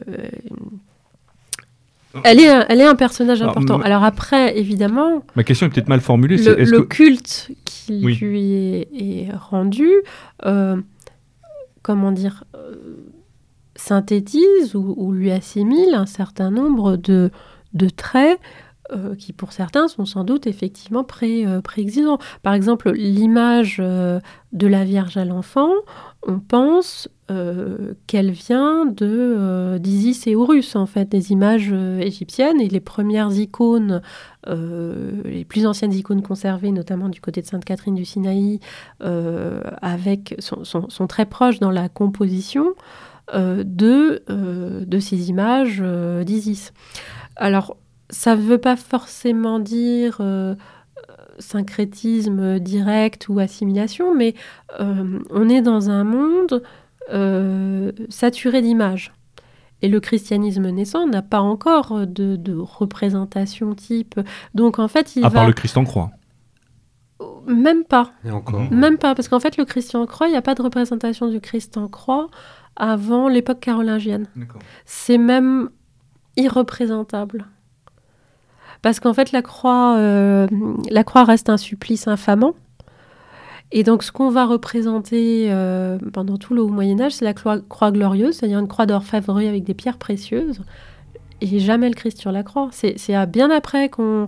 Et puis ensuite, au XIIIe siècle, on aura le, Christ en plus souffrant sur la croix, parce que les premiers Christ en croix, c'est des Christ... Euh, puis la mère souffrant. Euh, les yeux ouais, après, ouverts, on dans une logique doloriste, oui, tout à fait. Mais il y a, y a un, un, fond qui est aussi pas seulement religieux, mais un fond culturel, un fond d'image. Euh, le monde romain, il y a des, des, statues à tous les carrefours, des images partout. Et, et donc, alors que la religion judaïque était au cœur en tout cas, euh, n'était pas favorable euh, à l'image, le christianisme va, tout de suite euh, absorber, se saisir et, se mettre à, faire des images. Oui, alors, et faire des images avec des modèles qui sont, qui sont païens. Alors, dans les évangiles, la, oui, la, Sainte Vierge est, présente, bien évidemment, ne serait-ce que par l'annonciation, c'est quand même essentiel et déterminant. Oui. Ça, c'est vrai. Après, pour le reste, c'est c'est moins évident. Moi, ce qui m'intéressait dans, cette, dans, dans, le sens de ma question, c'était en quoi l'image de la Sainte Vierge euh, euh, reprend des traditions euh, païennes de, de, euh, de, de, cette logique de fécondité, de la maternité. on le voit parce qu'en fait, l'Église après va récupérer l'image de la Sainte Vierge, puisqu'après il va y avoir quand même, on, même on en parlait juste avant l'émission, mm. mais le dogme de l'Immaculée Conception est quand même relativement récente, c'est quelque chose de très récent. Donc est-ce qu'il n'y a pas aussi autour de ça une construction à a posteriori, en sachant que, par exemple, ben, mm. des gens comme Calvin et Luther, dans la Réforme, ne font pas grand cas de la Sainte Vierge? En tout cas, elle n'est pas sainte pour eux. En fait, elle n'est pas objet de dévotion. Euh, en fait, le, protestantisme a cherché à, reconstituer une sorte de, de christianisme euh, primitif, euh, pur, de oui, on retrouve mais, autour de la Trinité. Mais avec, avec les connaissances qu'on pouvait avoir à l'époque, c'est-à-dire il n'y avait, pas, avait pas encore l'archéologie. donc c'est on, cherche à retourner aux origines, mais on, retourne aux origines avec, avec l'idée qu'on s'en fait. surtout au travers des textes de l'Ancien et du Nouveau Testament. Et oui, mais jusqu'à dévaloriser peut-être, euh, alors euh, euh, considérant peut-être que le christianisme avait survalorisé la Vierge, évidemment que, évidemment que le, culte de la Vierge à certains endroits reprend un certain nombre d'attributions de, de, de, culte euh, euh, antérieur, dans les invocations de la Vierge, dans son implantation aussi, les lieux de culte en fait. oui, certainement. Parce que, en tout cas, dans l'Église catholique, très vite, le rôle de la Vierge va devenir presque, je vais pas dire, elle est médiatrice. Mhm. C'était mhm. Marie Reine médiatrice, et on, on, la retrouve quasiment partout après, euh, que ce soit dans les interventions, enfin dans les interventions, euh, dans les apparitions, les apparitions sont, enfin, il n'y a pas d'apparition du Christ, ou elles sont très rares. Euh, comment mm. euh, on peut, on les compte pas sur la main, mais on pourrait. Mais les, par contre, les apparitions de la Vierge, que ce soit Fatima, euh, que ce soit mm. bien d'autres, que ce soit les, les, petits bergers ou que ce soit à la Salette ou que ce soit ailleurs, c'est toujours la Vierge qui intervient. Oui, mais en même temps, ça correspond à son rôle de, de médiatrice. Mais ça, ça aussi, c'est un rôle a posteriori. Mais pas tant que ça, parce qu'en fait, en fait enfin, après, là, on n'est plus dans le paganisme, mais dans. Euh, allez-y, allez-y. dans euh, dans l'évangile, elle est, elle est quand même à, plusieurs égards euh, l'intermédiaire. Oui. Alors vous dites on n'est plus dans le paganisme, mais moi je me demande si justement on n'est pas en plein dedans, parce que dans cette logique, dans le rôle qu'on a, que l'Église euh, donne à la Sainte Vierge, est-ce qu'on n'est pas justement dans, dans, une certaine forme de tradition du rapport à la mère et ainsi de suite euh, Voilà, c'est ça. Oui, dans, dans, les invocations et euh, dans un certain nombre de formes du culte, oui, certainement, mais il y a la même chose avec. il y a la même chose dans le culte des saints. Oui. Parce que la Vierge, on peut dire ça, mais elle est, elle est de fait mentionnée dans l'Évangile et avec un rôle, un rôle éminent. Euh, non, mais c'est pas le cas. C'est pas le cas des, Enfin, le culte des saints, il, se forge. oui, mais le culte des saints, c'est un culte juste... dans un deuxième temps, justement. Euh, Et dans, il se forge à partir de des premiers martyrs. Mais il y a vrai, justement, c'est intéressant de parler du culte des saints. On en parlait justement hier avec Clémentin en préparant l'émission. On en discutait. C'est-à-dire que le culte des saints là aussi, on, retrouve toute cette, enfin tout ce qui marque aussi les grandes figures locales du paganisme. On se rend compte que dans des régions, enfin je pense que dans beaucoup de régions, et je parlerai pour la Bretagne en l'occurrence, encore, que je connais un, peu, voilà, où, on, va, on va retrouver dans beaucoup de chapelles euh, dédiées à des saints locaux, euh, des dévotions très particulières, euh, avec à qui on accorde tel pouvoir de guérison, telle, telle mm. capacité voilà, de, pour demander enfin voilà, de telle et telle chose, mais qui sont, à mon avis, qui ont été récupérées par l'Église catholique, mais qui n'ont absolument rien à voir. On se rend compte, et tout ça pour dire que cette dévotion, en fait, est plus importante que la dévotion qu'on peut avoir pour le Christ lui-même euh, dans certains endroits. Et on retrouve ça aussi en Amérique latine, où euh, vous avez dans certaines églises où là aussi ce, syncrétisme euh, cohabite avec des divinités locales et qui sont souvent bien plus, comment dirais-je, priées et bien plus invoquées mm. que le Christ ou la, Sainte Trinité, voire la Sainte Vierge. L'exemple de l'Amérique latine est très intéressant parce qu'on a une christianisation qui ne date que de 500 ans, mais enfin quand même déjà de 500 ans relativement récente, mais qui montre bien, euh, ça va dans, qui montre bien que euh, la religion sous-jacente, elle ne peut pas disparaître du jour au lendemain. Et quand on nous dit que euh, la Gaule mérovingienne ou qu'il n'y aurait plus de paganisme, c'est juste invraisemblable. On est dans une christianisation très récente en, en comparaison. Pour ce qui est des cultes des saints, oui, mais il n'y a pas, euh, a pas qu'à la périphérie, parce qu'on nous dit ah mais c'est tardif ou c'est périphérique et ça n'est pas le cœur du christianisme. Ce phénomène d'assimilation euh, de culte euh, païen avec les saints chrétiens, il est non seulement il remonte très haut, mais en plus on le trouve au cœur même de la chrétienté, c'est-à-dire qu'on le trouve à Rome on le trouve, euh, on le trouve même. Alors, et ça n'est pas forcément, enfin, n'est pas forcément d'invention populaire, même si spontanément euh, les populations ont pu faire ce genre d'assimilation, mais on le trouve aussi chez les pères de l'Église. Si on regarde bien ce que fait saint Ambroise, comment euh, en plein conflit avec l'empereur arénien, c'est Valentinien II, je crois, il euh, il découvre, donc c'est l'invention de, reliques, il découvre deux corps euh, saints, euh, Gervais et Protet, donc personne n'avait jamais entendu parler, je pense, avant Saint-Ambroise, et qui, comme par hasard, ressemble beaucoup, beaucoup, beaucoup au Dioscure. il a fait la même chose avec, avec une sainte qui est très qui pour le coup, euh, sur l'existence de laquelle a priori il n'y a pas trop de doute parce qu'il y a d'autres sources, euh, une jeune martyre euh, chrétienne qui, qui est Sainte Agnès et qu'il, quand on regarde bien, en fait, il, y a une substitution qui se fait entre le culte de Vesta et le culte de Sainte Agnès, et qui va, euh, très loin en fait. Euh, et ça, c'est par, euh, c'est par l'intermédiaire de Saint Ambroise, qui alors, c'est d'autant plus intéressant qu'il était extrêmement hostile aux Vestales. les Vestales, donc c'est prêtresses en fait qui s'occupaient du feu sacré de Rome, qui étaient tenues à la plus stricte chasteté par conséquent, moralement, on pouvait, on n'avait pas grand-chose à leur reprocher. Et du coup, c'était un peu gênant pour les, chrétiens, parce qu'il y avait tendance à reprocher au, paganisme euh, euh, certaines... Euh, Logique de débauche. exactement. alors là, avec les Vestales, ça marche pas. Et, alors, il y a un passage assez virulent de, Saint-Ambroise où il dit Oui, mais euh, euh, elles assistent parce qu'elles avaient une loge euh, pour le, au jeu du cirque où elles pouvaient assister. Oui, mais voyez, elles se complaisent à assister à ces choses affreuses. Et alors, en plus, le, les Vestales étaient euh, donc euh, astreinte, on était Vestale pour une, trentaine d'années, enfin depuis euh, fillette jusqu'à... Et ensuite, elle retournait à une forme de vie civile. Alors, il dit, mais vous voyez, en fait, qu'est-ce que c'est que cette chasteté qui n'aspire qu'à retourner à la débauche?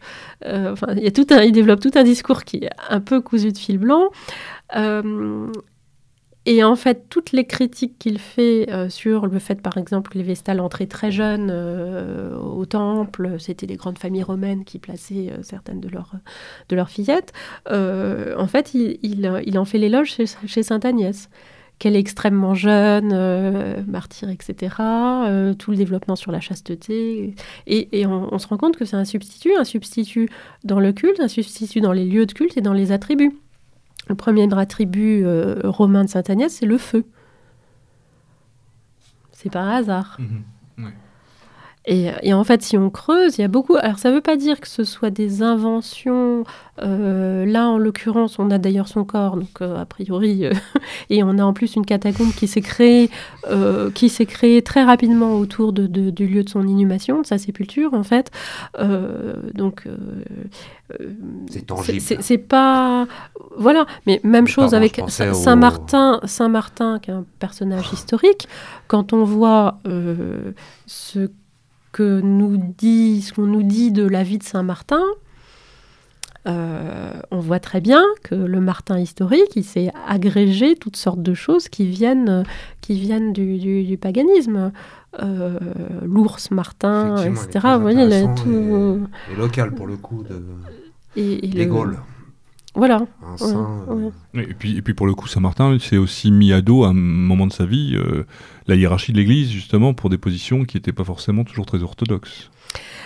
Et alors, il y a ça, c'est aussi, aussi euh, le Saint-Martin euh, historique, il a, il a beaucoup œuvré pour euh, la conversion en fait, des populations et puis fondé des monastères, mais le Saint-Martin du culte, tel qu'il est vénéré et euh, à travers euh, euh, la vie de Saint Martin et les, miracles qu'on lui attribue, on voit bien qu'il y a un substrat païen qui est très présent et qui enrichit et qui donne sa, sa coloration hmm. aussi.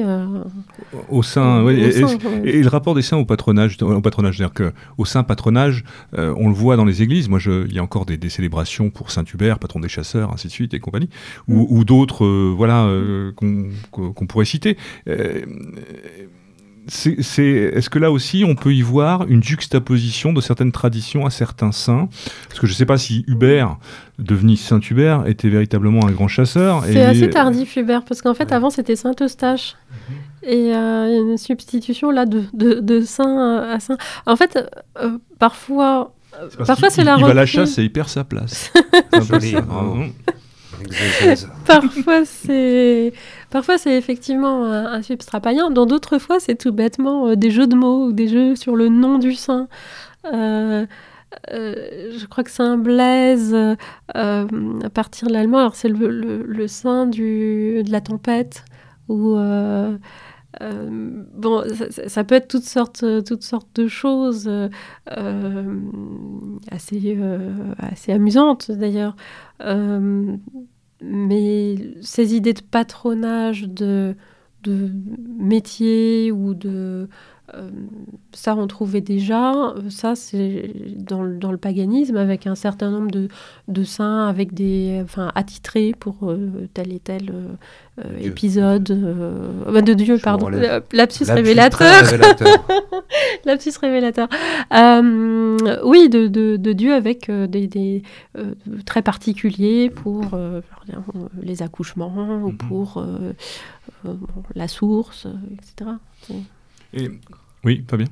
Euh, non, je pensais à justement les cette euh, politique, euh, les saints. Et on mettra une bibliographie. Je suis en train de penser. on mettra une bibliographie parce que Wilsdorf me dénonçant, je le dénonce à nouveau. Il me demandait une bibliographie donc sur le sujet qui, comme l'a très bien dit mm. Mélusine, est tellement vaste et surtout en langue française, c'est un petit peu compliqué, mais je pense à certains auteurs mm. anglo-saxons spécialistes de ce qu'on appelle soit l'Antiquité tardive, soit euh, le mm. début du Moyen Âge, suivant comment on se place dans cette période charnière du, à partir du 5e siècle jusqu'à mm. une mise en place euh, à l'époque carolingienne, pas avec un ordre en fait plus efficace, même si on a essayé de l'instrumentaliser ensuite dans l'historiographie politique cette fois-ci, mais une mise en place euh, au niveau des formes. Euh. Mais donc cette, cette église qu'on a appelée triomphante, conquérante, qui se met en place particulièrement dans les Gaules du 5e, s'appuie fortement sur les saints et une politique des saints. Et les miracles.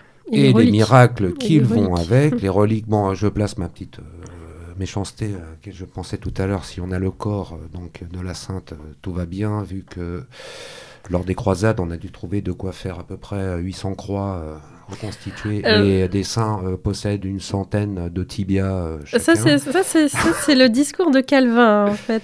ah là là là en l'occurrence, en l'occurrence. Sort de ce corps. Pour, non, non, d'autres auteurs avant.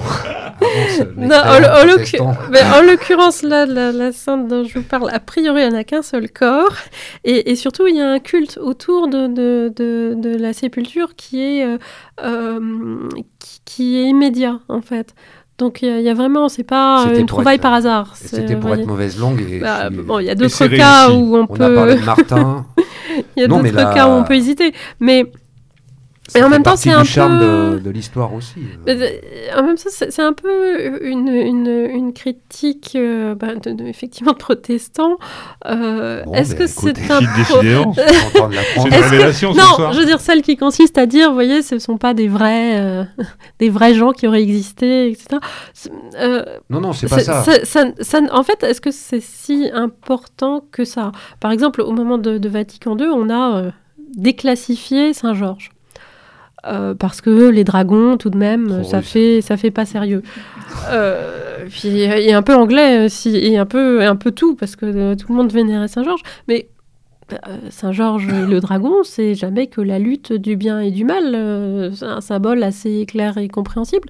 Donc en quoi ça pose un si grave problème de euh, euh, ça, ça, ça, ça, renvoie à, des concepts qui ne sont pas étrangers au christianisme. Ça, renvoie surtout à Vatican II, euh. qui est quand même la logique de la rationalisation à outrance et donc de l'évacuation de tout ce qui est symbolique. sauf qu'ils ont dû s'arrêter en, chemin parce que s'ils commençaient bah, comme ça, ils bazardaient tout. Il reste plus grand-chose. C'est-à-dire que l'arbre n'a plus beaucoup de feuilles, si j'ose dire. Oui, parce qu'en fait, aller faire par exemple Martin parfaitement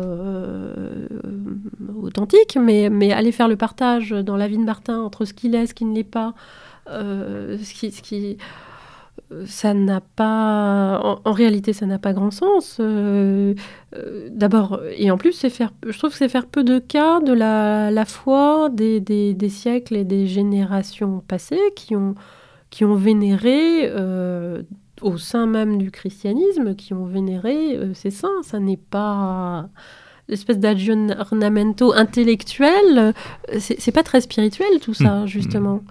C'est un intellectualisme euh, déconnecté euh, et gratuit. Euh, parce que, alors on va dire ah mais c'est invraisemblable tel miracle, mais est-ce que on croit au Christ ou pas? Le Christ il a ressuscité trois personnes. par définition le miracle.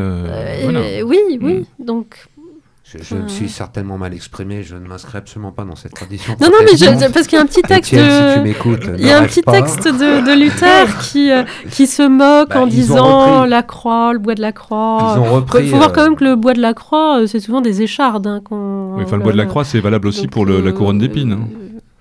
C'est la même chose pour la couronne d'épines. Non, je suis d'accord que quand, quand, on, quand Saint Jean-Baptiste a plusieurs têtes, là, ça commence à poser problème. Mais euh, est-ce que c'est si grave que ça? Non, c'est un caractère euh, hors norme et euh, certainement sacré. Mais je voulais pas vraiment faire. D'autant moins, c'est absolument pas une attaque, c'est une boutade quand on étudie donc les reliques et quand il a commencé à avoir vraiment un un trafic de reliques mm. et lors des croisades, quand ça commençait à vraiment s'amplifier. Même, même avant, parce qu'en fait, il y, y, a du trafic de, de, reliques très très vite. Je, je, pense quand même que le, les martyrs, euh, les persécutions les martyrs, parce que les, premières reliques sont des reliques de, de martyrs, en fait, euh, ça a quand même été un choc, en fait, pour les premières communautés chrétiennes, un traumatisme euh, qui fait que ces gens qui, qui étaient morts pour leur foi, euh, sont devenus euh, une Objet de dévotion en soi. Euh, voilà. Oui. Mais ça existe toujours. Euh, Enfin, je parle de la dévotion. Je veux dire, aujourd'hui, Oui, oui. rares sont les églises un peu anciennes qui ressemblent pas à des bunkers, qui ne Mm. possèdent pas un reliquaire avec un bout de dent, un bout de, un Mais- poil qui traîne, un morceau de cheveux. et- Normalement, il doit y avoir une relique dans l'hôtel même. Même dans l'hôtel. Mm. Oui, pour la présence, oui, tout à fait. Mm. Ouais, ouais. Et, et alors, euh, dès l'époque euh, mérovingienne, hein, on, s'arrache les reliques. euh, Il y a une histoire totalement invraisemblable qui, est racontée comme une histoire racontée, donc pas, directement, une histoire de greffe de reliques. Un, roi de l'Orient qui euh, euh, se serait fait greffer euh, une relique sur le coude et en fait chaque fois qu'il allait au, au combat il, il- il levait le coude et du coup l'armée euh, En face, adverse était, euh, était défaite Ouais. très pratique Mais ça, on le retrouve Mais, tout au long de euh, l'histoire. Vous allez à Saint mais on- Saint-Maximin, à la basilique de Saint-Maximin, pour voir les, les reliques de Marie-Madeleine. D'ailleurs, il reste plus rien. Parce qu'à chaque fois qu'il y avait un prince, un roi, un, roi, un, un chef de guerre qui passait, il repartait morceau, avec un morceau de tibia, un morceau Ouais, de magin, et voilà. Mais on, se les arrache dès cette époque. Et, d'ailleurs, de l'époque mérovingienne, qui est, euh, où il y a à la fois des vestiges évidents de, paganisme, d'autant que toute une partie du royaume euh, franc est encore, euh, est encore païenne, en fait, hein, du côté de l'Austrasie et, des, royaumes subordonnés. Euh, mais euh, mais c'est aussi une époque de, de foi chrétienne très diffusée, mais où on s'arrache euh, les reliques. hein. Mais c'est quelque chose de très. C'est quelque chose de propre à la religion porte. catholique, enfin, oui, orthodoxe aussi, mais Mm. euh, qu'on retrouve pas dans les autres religions monothéistes. C'est une question. Et, et Oui. qu'on retrouve absolument pas chez les protestants, notamment. Alors non, chez les protestants, ils sont très contre tout ça, mais il y avait, euh, il y avait déjà, euh, par exemple, le pèlerinage, parce qu'au départ, euh, on ramène des reliques de Terre Sainte, on ramène des morceaux, des, des- des- pierres du tombeau du Christ, par exemple. Et, et ça, cette idée de, de revenir avec un, à la fois un, souvenir, là en l'occurrence un- une sorte de talisman aussi euh, protecteur, euh, je me demande si on ne trouverait pas déjà ça dans des sanctuaires païens ou même sur des sites euh, célèbres qu'on allait visiter dans l'Antiquité. Et qui correspondaient à euh, les tombeaux de héros ou, euh, ou pour certains temples où on ramenait euh, des, amulettes. Donc c'est le même, euh, euh, c'est la même idée en fait. de- Ouais, de- on, peut faire un parallèle avec le culte des saints aussi, parce que dans certaines églises, on va, on va avoir des hôtels à dévotion avec un reliquaire bien spécifique, euh, et avec euh, le bout d'os du saint en rapport qui... Voilà. Donc, euh, l- alors, s- là, sans vouloir être spécialement provocateur, ce n'est pas mon genre, mais de dire, est-ce il y a quand même ce, ce- ce problème déjà à la base euh, de la, la Sainte Trinité qui fait que on est dans une, avec une religion qui est euh, euh, qui, donc un monothéisme, mais très vite on voit que ce monothéisme a quand même les contours et les aspects d'un polythéisme qui, ne- qui, qui- qui ne se le dit pas, qui ne se l'avoue pas. On peut oser ça? Après, c'est une question de peut-être de regard. euh, et, et là on renvoie, que- on renvoie, on au paganisme justement. Je sais pas. euh, oui, ça renvoie au paganisme. De toute façon, il y, a un- il y, a, il y a un substrat, donc euh, forcément. Est-ce que c'est en contradiction avec ce qui serait ou ce que les, les protestants voient comme le, le- le- le christiani- christianisme originel Donc, euh, euh, Parce que là- je là- suis pas sûre ouais. parce que l'histoire, euh, euh, l'histoire du premier christianisme, elle- c'est c'est dans le premier christi- le christianisme s'est forgé à travers ça en fait. Il s'est Oui, là, forgé a- à travers le, le martyr- sang des martyrs. Non, mais ok, mais- je- la, la- Mm. la logique, la, la martyrologie telle qu'on l'appelle dans l'Église, euh, d'accord, très bien, mais là on est dans une espèce de fétichisme quand même. ça Mais c'est de la provocation. Trinité, ouais. oui, là, je te trouve très euh, protestant mais- pour le coup. Chacun son tour, camarade. non, mais tu parlais de la, de la Trinité. Parce mais la, la Trinité, quand vous, vous Mm. évoquiez euh, ces querelles autour de l'arianisme euh, et la Trinité, combien de personnes ça fait la Trinité euh, Alors, par, par exemple, les, les questions théologiques autour de la Trinité, euh, ça ne peut se comprendre que euh, dans un milieu euh, hellénisé et ou de, philosophie en fait. C'est pas oui on est dans une dimension plus intellectuelle. Oui oui oui oui.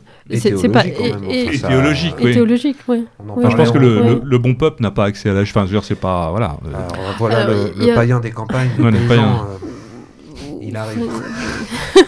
Il revient toujours. Il y, a plusieurs, euh, niveaux, mais est-ce qu'il faut dénier euh, Là, je trouve qu'on a une approche très euh, critique rationaliste en fait. Est-ce qu'il faut dénier aux martyrs euh, sa position finalement d'intercesseur, puisque c'est ça qu'ils deviennent en fait, euh, les saints martyrs d'abord, et puis ensuite, euh, au moment où il n'y a plus de martyrs, les, saints confesseurs, donc morts en, odeur de sainteté, et ayant été particulièrement bienveillants et exemplaires durant leur vie. Est-ce que est-ce que c'est en contradiction? Moi, je, je ne le non, pense pas. Non, c'est pas en contradiction. en fait. Les saints sur les hôtels, non, mm. ce n'est absolument pas en mm. contradiction. Je Mais par contre, qu'il y ait des qu'il y ait des éléments païens qui qui se soient qui étaient assimilés à travers ça, sciemment, comme chez saint Ambroise, ou par euh, transposition de la dévotion populaire, on pourrait dire. Euh, oui, certainement, mm, certainement. Mais mais c'est tellement euh, fusionner, en fait, on, aurait du mal à, séparer les éléments euh, dans, dans, le culte des saints en disant oui, alors ça c'est la partie du martyr qui peut effectivement servir, mais ça, ça vient. je, crois que euh, la, hiérarchie catholique, très rapidement, renonce à justement euh, essayer de mettre un peu d'ordre là-dedans parce que c'est ingérable. Et puis c'est aussi, à mon avis, rentrer dans, dans une certaine intimité de, de, de, du peuple, de la population, dans, dans, son vécu, dans son quotidien et ses croyances en son fort intérieur. La hiérarchie elle-même a des positions euh, variables en fait.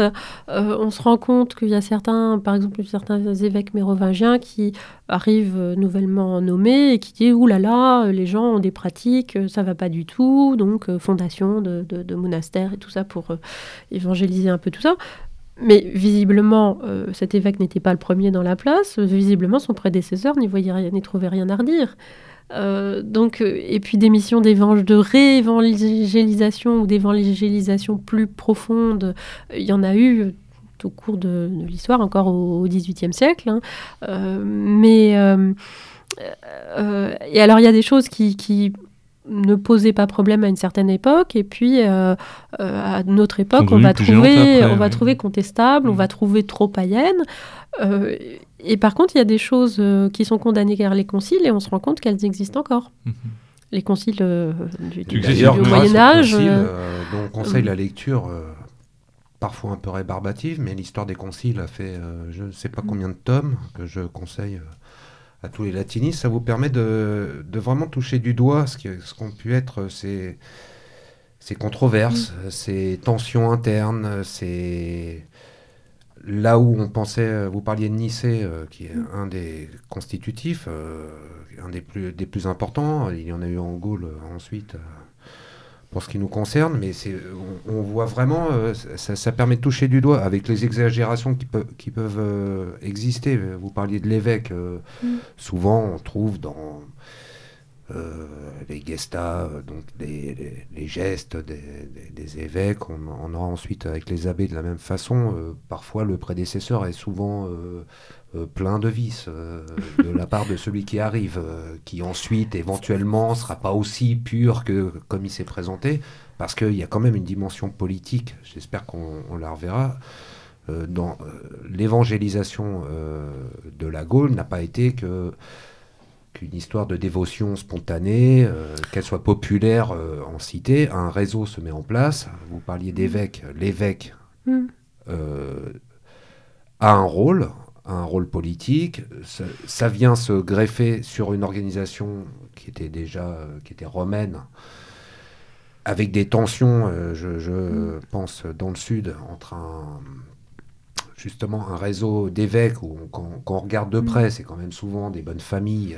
Familles sénatoriales, oui. Des familles sénatoriales, mm-hmm. tout à fait. Euh, avec des réseaux qui se constituent, des réseaux d'influence et des réseaux de Mm. pouvoir. euh, Et pas d'autant être trop plus, euh, non mais c'est protestant sur ce coup-là. Non, non, mais pour le coup, euh, d'autant plus qu'à l'époque mérovingienne, en fait, l'évêque est, est- est à la fois un évêque donc avec une fonction euh, euh, spirituelle, mais en même temps un fonctionnaire d'État. Tout à fait. Euh, et, euh, et un instrument euh, du, du pouvoir, euh, pouvoir qui est, depuis la conversion de, de Clovis, est effectivement un pouvoir euh, chrétien. Euh, et euh, on peut parler de Clovis éventuellement. Oui, mais tout à fait. Oui. On a parlé des Ariens tout à l'heure. On peut parler de Clovis. On va reparler des Burgondes. On peut parler de Clovis. D'ailleurs, on, on pense, alors ça c'est un élément un peu nouveau, mais euh, que la, la conversion de Clovis n'est pas aussi tôt euh, qu'on le pensait, et on entend maintenant euh, avec des arguments très solides, d'ailleurs, à la situer euh, plutôt vers la fin du règne en fait. Tout à fait.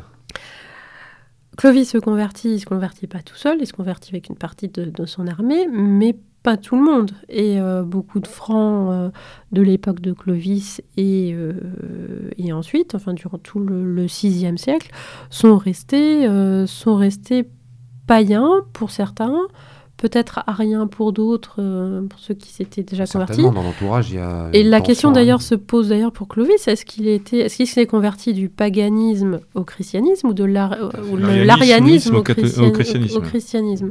Parce que euh, je crois qu'il a une sœur qui, qui Oui. est euh, qui est arienne.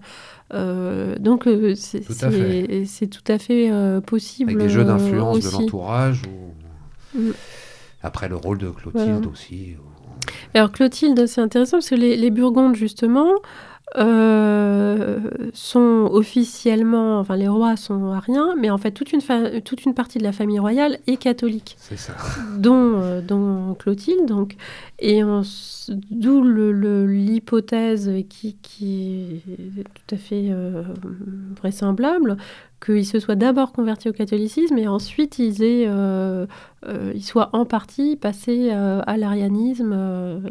Et en fait, les Francs sont pas, contrairement à ce qu'on pense, ne sont pas les premiers germains, barbares, à se convertir au catholicisme. Il y a les Suèves avant, d'ailleurs. Les, les, Les Suèves. Qui, Euh, étaient, euh, Les Suèves, alors c'est un grand peuple germanique de l'époque de Tacite, euh, qui... Dans la Germania. Voilà, qui... Qui, a beaucoup, qui ont beaucoup marqué. la- a Tacite. été très important et, et, euh, euh, qui, qui euh, influençait en fait et les géographiquement, autres, qui étaient euh, dans quel. Ils ont bougé, mais en fait, euh, il en reste. euh, c'est ce qui a donné la, la Souabe Ah oui, donc, en, Allemagne. Et une partie euh, a traversé, avec les Vandales, ils ont traversé l'Europe occidentale et ils se sont installés dans la Galice, D'accord. où ils ont fondé un, un royaume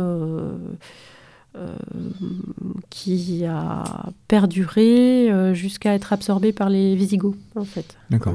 Moi, je voudrais revenir. On a, abordé euh, ce qui est essentiel, c'est le principe de l'évangélisation euh, tout au long des siècles. Euh, pour beaucoup de nos, euh, j'allais dire nos camarades catholiques, de- des catholiques euh, de manière générale, la, et des protestants, non pas des protestants, C'est pour nous. sur ce coup-là, t'es sauf. Mais euh, comment dire, la- une espèce d'imaginaire qui est Mm. d'une d'une société parfaite pour, pour le chrétien, qui aurait été cette espèce de, de, de- de Moyen Âge médiéval euh, qui euh, représenterait euh, euh, une espèce d'absolu, de société idéale avec euh, des corps bien précis entre ceux qui Mm. travaillent, ceux qui prient et ceux qui combattent. Euh, et dans cette logique donc de euh, d'évangélisation qui amène à cette espèce de société idéale, euh, il y a quand même quelque chose de très particulier qui va faire euh, l'Europe chrétienne, c'est ce sont les abbayes.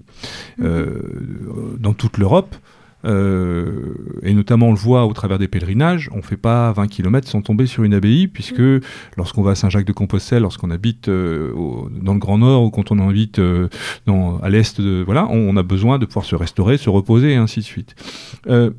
Qu'est-ce qui fait la spécification du, de, cette, de, de ce, de ce clergé-là. Parce qu'en fait, comment est-ce qu'on définit, euh, par rapport à ce qui pouvait faire les caractéristiques des, des, du paganisme, du clergé euh, païen, est-ce qu'on retrouve dans, dans, dans cette, euh, la logique de communauté, la logique de la prière, ce, ce retrait du monde Est-ce que c'est quelque chose de propre au catholicisme ou c'est quelque chose qui est aussi, qu'on retrouve dans le paganisme et qui, qui se substitue ou qui est dans cette continuité-là?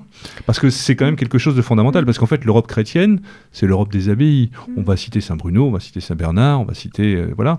Euh, blanc manteau d'église. Voilà. Donc euh, et euh, cette espèce de myriade de. de Aujourd'hui, on a un peu oublié parce que les vocations sont telles que il y, y, a très peu de, de, de gens qui, qui, rejoignent. Il y en a déjà peu qui prennent la prêtrise. Donc aujourd'hui, la religion, c'est surtout une logique diocésaine, mais à l'époque, c'était aussi et surtout une logique monacale.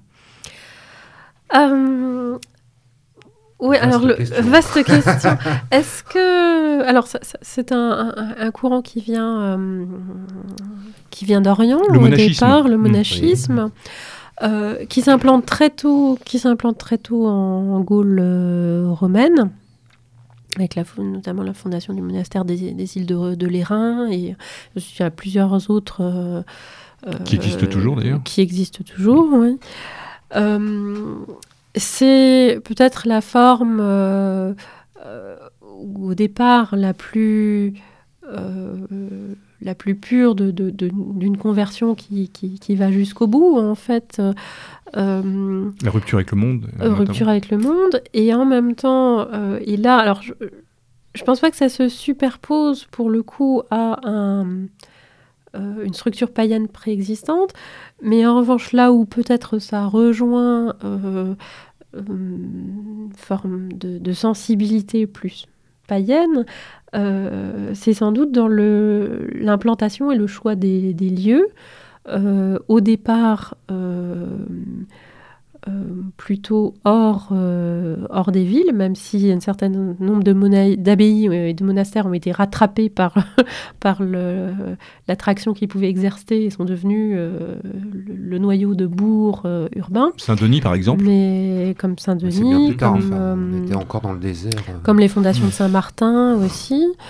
Mais on le verra en tout cas dans le, le monachisme ultérieur avec avec les, les monastères euh, cisterciens mhm. et puis euh, la Grande Chartreuse aussi.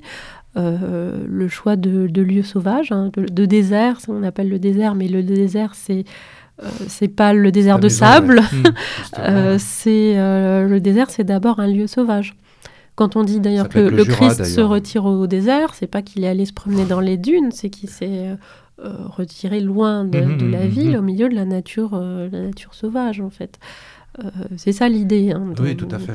Et, beaucoup de monastères vont choisir ces lieux avec, avec une sensibilité particulière et une façon aussi de vivre, une façon plus spirituelle en fait, de, de vivre la foi. Mais ça n'a rien à voir. Là, là, par contre, on est, on est dans quelque chose de totalement novateur qui ne se substitue pas à une logique préexistante. Euh, forcément. A, priori, oui. Euh, après, il faut voir les lieux d'implantation. Il n'est pas impossible que certains, certaines implantations d'abbayes euh, se superposent. Parce qu'il y a aussi une logique d'évangélisation. Les, les, moines euh, qui vont notamment partir euh, euh, favorisés par les rois mérovingiens et ensuite les carolingiens pour évangéliser les, les marges de l'Est qui étaient encore païennes, les, la Frise, les Saxons. les marais, les bois. voilà, avec beaucoup d'hostilité au culte des arbres, assez au culte de l'ours, enfin ces, ces vieux cultes païens qui avaient encore cours. Ces moines dont beaucoup venaient de, en fait, d'Irlande ou, euh, ou d'Angleterre. Euh, ils vont implanter un réseau euh, d'abbayes, mais avec, avec une perspective de, de christianisation, en fait, hein, de conversion. Vous, vous, citiez tout à l'heure, on parlait de, de, de, de cet mm. hôtel à, Cassis, dans, dans, dans en Provence, dans les Bouches-du-Rhône. Est-ce qu'il est est qu'il y a une systématisation on, cite souvent en disant que les cathédrales ont été construites sur des anciens tumulus ou des lieux de prière ou, des lieux de dévotion païennes. Est-ce que c'est quelque chose de systématique? Est-ce qu'aujourd'hui, par exemple, les grandes cathédrales qui sont en France notamment et en Europe plus largement, est-ce qu'elles sont toutes implantées comme à Chartres, par exemple, où là, en mm. plus à Chartres, vous avez une, une vraie particularité avec cette espèce de, comment dirais-je, de dédale, enfin de labyrinthe qu'on a au mm. sol qui renvoie à des choses beaucoup plus, comment dirais-je, on a évoqué tout à l'heure de, de mince, le, nom m'échappe, mais de, euh, de logique un peu euh, sulfureuse, euh, pas New Age, mais voilà, de, de, de, mystique. c'est peut-être dans la façon dont on l'interprète. Hein, mais alors, est-ce que c'est systématique? Je dirais pas. D'abord. je parle, il faudrait, pour, les, pour, les grands, pour, les, grands, édifices. Oui, hein. je, pense que, je pense qu'on peut, je pense qu'on peut pas le prouver pour, pour tous. Euh, et qu'il faut vraiment voir au cas par cas. Il peut y avoir euh, parfois des logiques simplement foncières hein, pour l'implantation euh, d'un oh. lieu de culte. c'est comme, par exemple, très protestant. non, non, non, mais pour le coup, par exemple, beaucoup de, d'églises ont été créées sur des terres données par les rois mérovingiens sur les, terres du, les terres fiscales en fait. Oui, donc, pas forcément. Je parle pour les basiliques et, les, cathédrales notamment. C'est le cas pour Chartres, c'est le cas pour, Bourges, c'est le cas pour Orléans, c'est le cas pour. Oui, pour certains, on est sûr. Il y a même euh, certaines églises en Italie où en fait on a encore euh, les, colonnes du temple qui sont noyées euh, à l'intérieur du, du, bâti de, l'église en fait. Donc il y a parfois une reprise même de, l'implantation, d'autant plus que à partir du moment où le paganisme a cessé d'être licite, parce que pendant tout le VIe siècle mérovingien, euh, il y a des païens euh, officiellement en fait. Mais à partir, c'est de, euh, l'époque de Dagobert que ça se, ça se durcit, et en fait les lieux de culte ont été attribués à l'Église. D'accord. Donc, ce qui facilite. Et aussi, il y a une logique de substitution de culte. Évidemment, quand on n'arrive pas à éradiquer le tour culte de la source ou de la divinité de la source, parce que les gens, on a beau leur dire que c'est pas bien, ils y vont quand même, ils font quand même des offrandes. Euh, le, ce qui marche, ce qui fonctionne, c'est de convertir la source, dire que c'est la source de saint, d'un saint mhm. particulier, lui faire euh, une église, un hôtel, et, euh, et, voilà. Donc là, effectivement, il y a une permanence de lieux, de, de, de lieux sacrés. Et d'une manière générale, il y a quand même une tendance à une permanence des lieux du sacré. Euh, partout. Hein. Ça, vaut aussi, euh, je pense que c'est la grande mosquée de Damas qui euh, s'est substituée à une église Saint-Jean, qui elle-même s'est substituée à un temple de Zeus, qui lui-même s'est substitué à un temple de Baal. ça n'a pas bougé. Mhm. Donc en Espagne aussi. ça n'a pas bougé. les lieux de culte, les majeurs, il y a une permanence en fait. Je pense que les églises de Rome, beaucoup doivent être dans ce cas.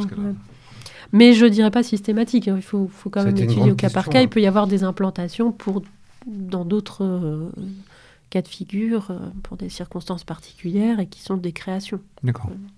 Et avec donc. Euh, ça a été une grande question de savoir si les sources insistaient sur ces destructions d'anciens temples mm. païens pour faire des implantations d'églises qui fait encore débat aujourd'hui. On se demande mm. si euh, quelles ont été les logiques, est-ce qu'il n'y a, pas eu les deux? Donc, comme vous disiez, on, peut faire, euh, on peut faire disparaître par absorption, on peut mm. euh, faire disparaître par destruction.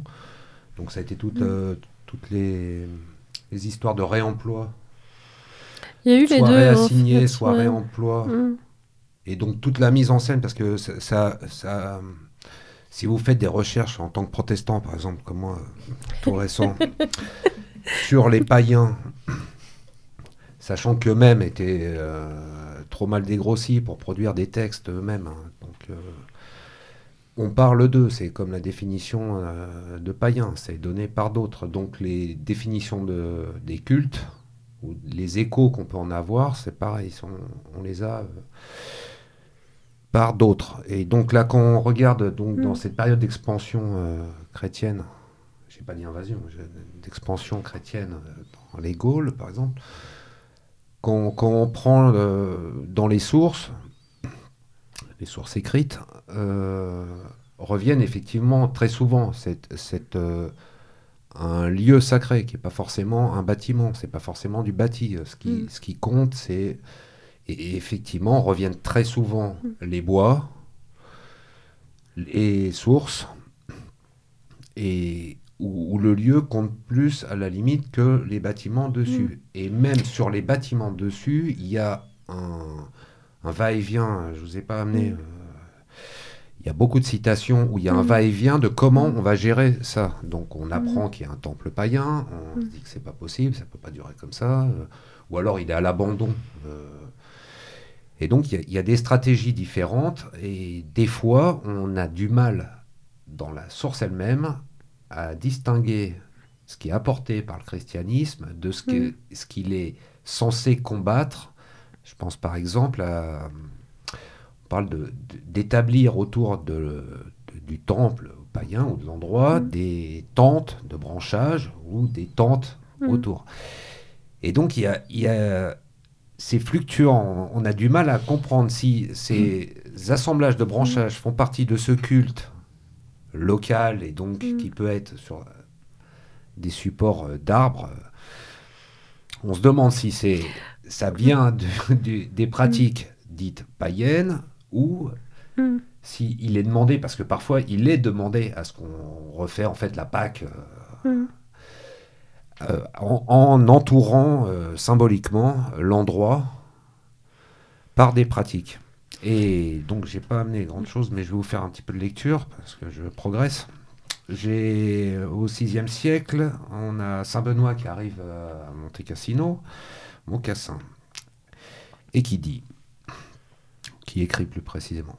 Il y avait là un temple très ancien où, selon le rite antique des païens, un culte était rendu à Apollon par les pauvres imbéciles d'une population agricole. On y est. Tout autour avait poussé des bois consacrés aux démons. Encore en ce temps-là, une foule d'infidèles prenait beaucoup de peine, dans son inconscience, à des sacrifices sacrilèges.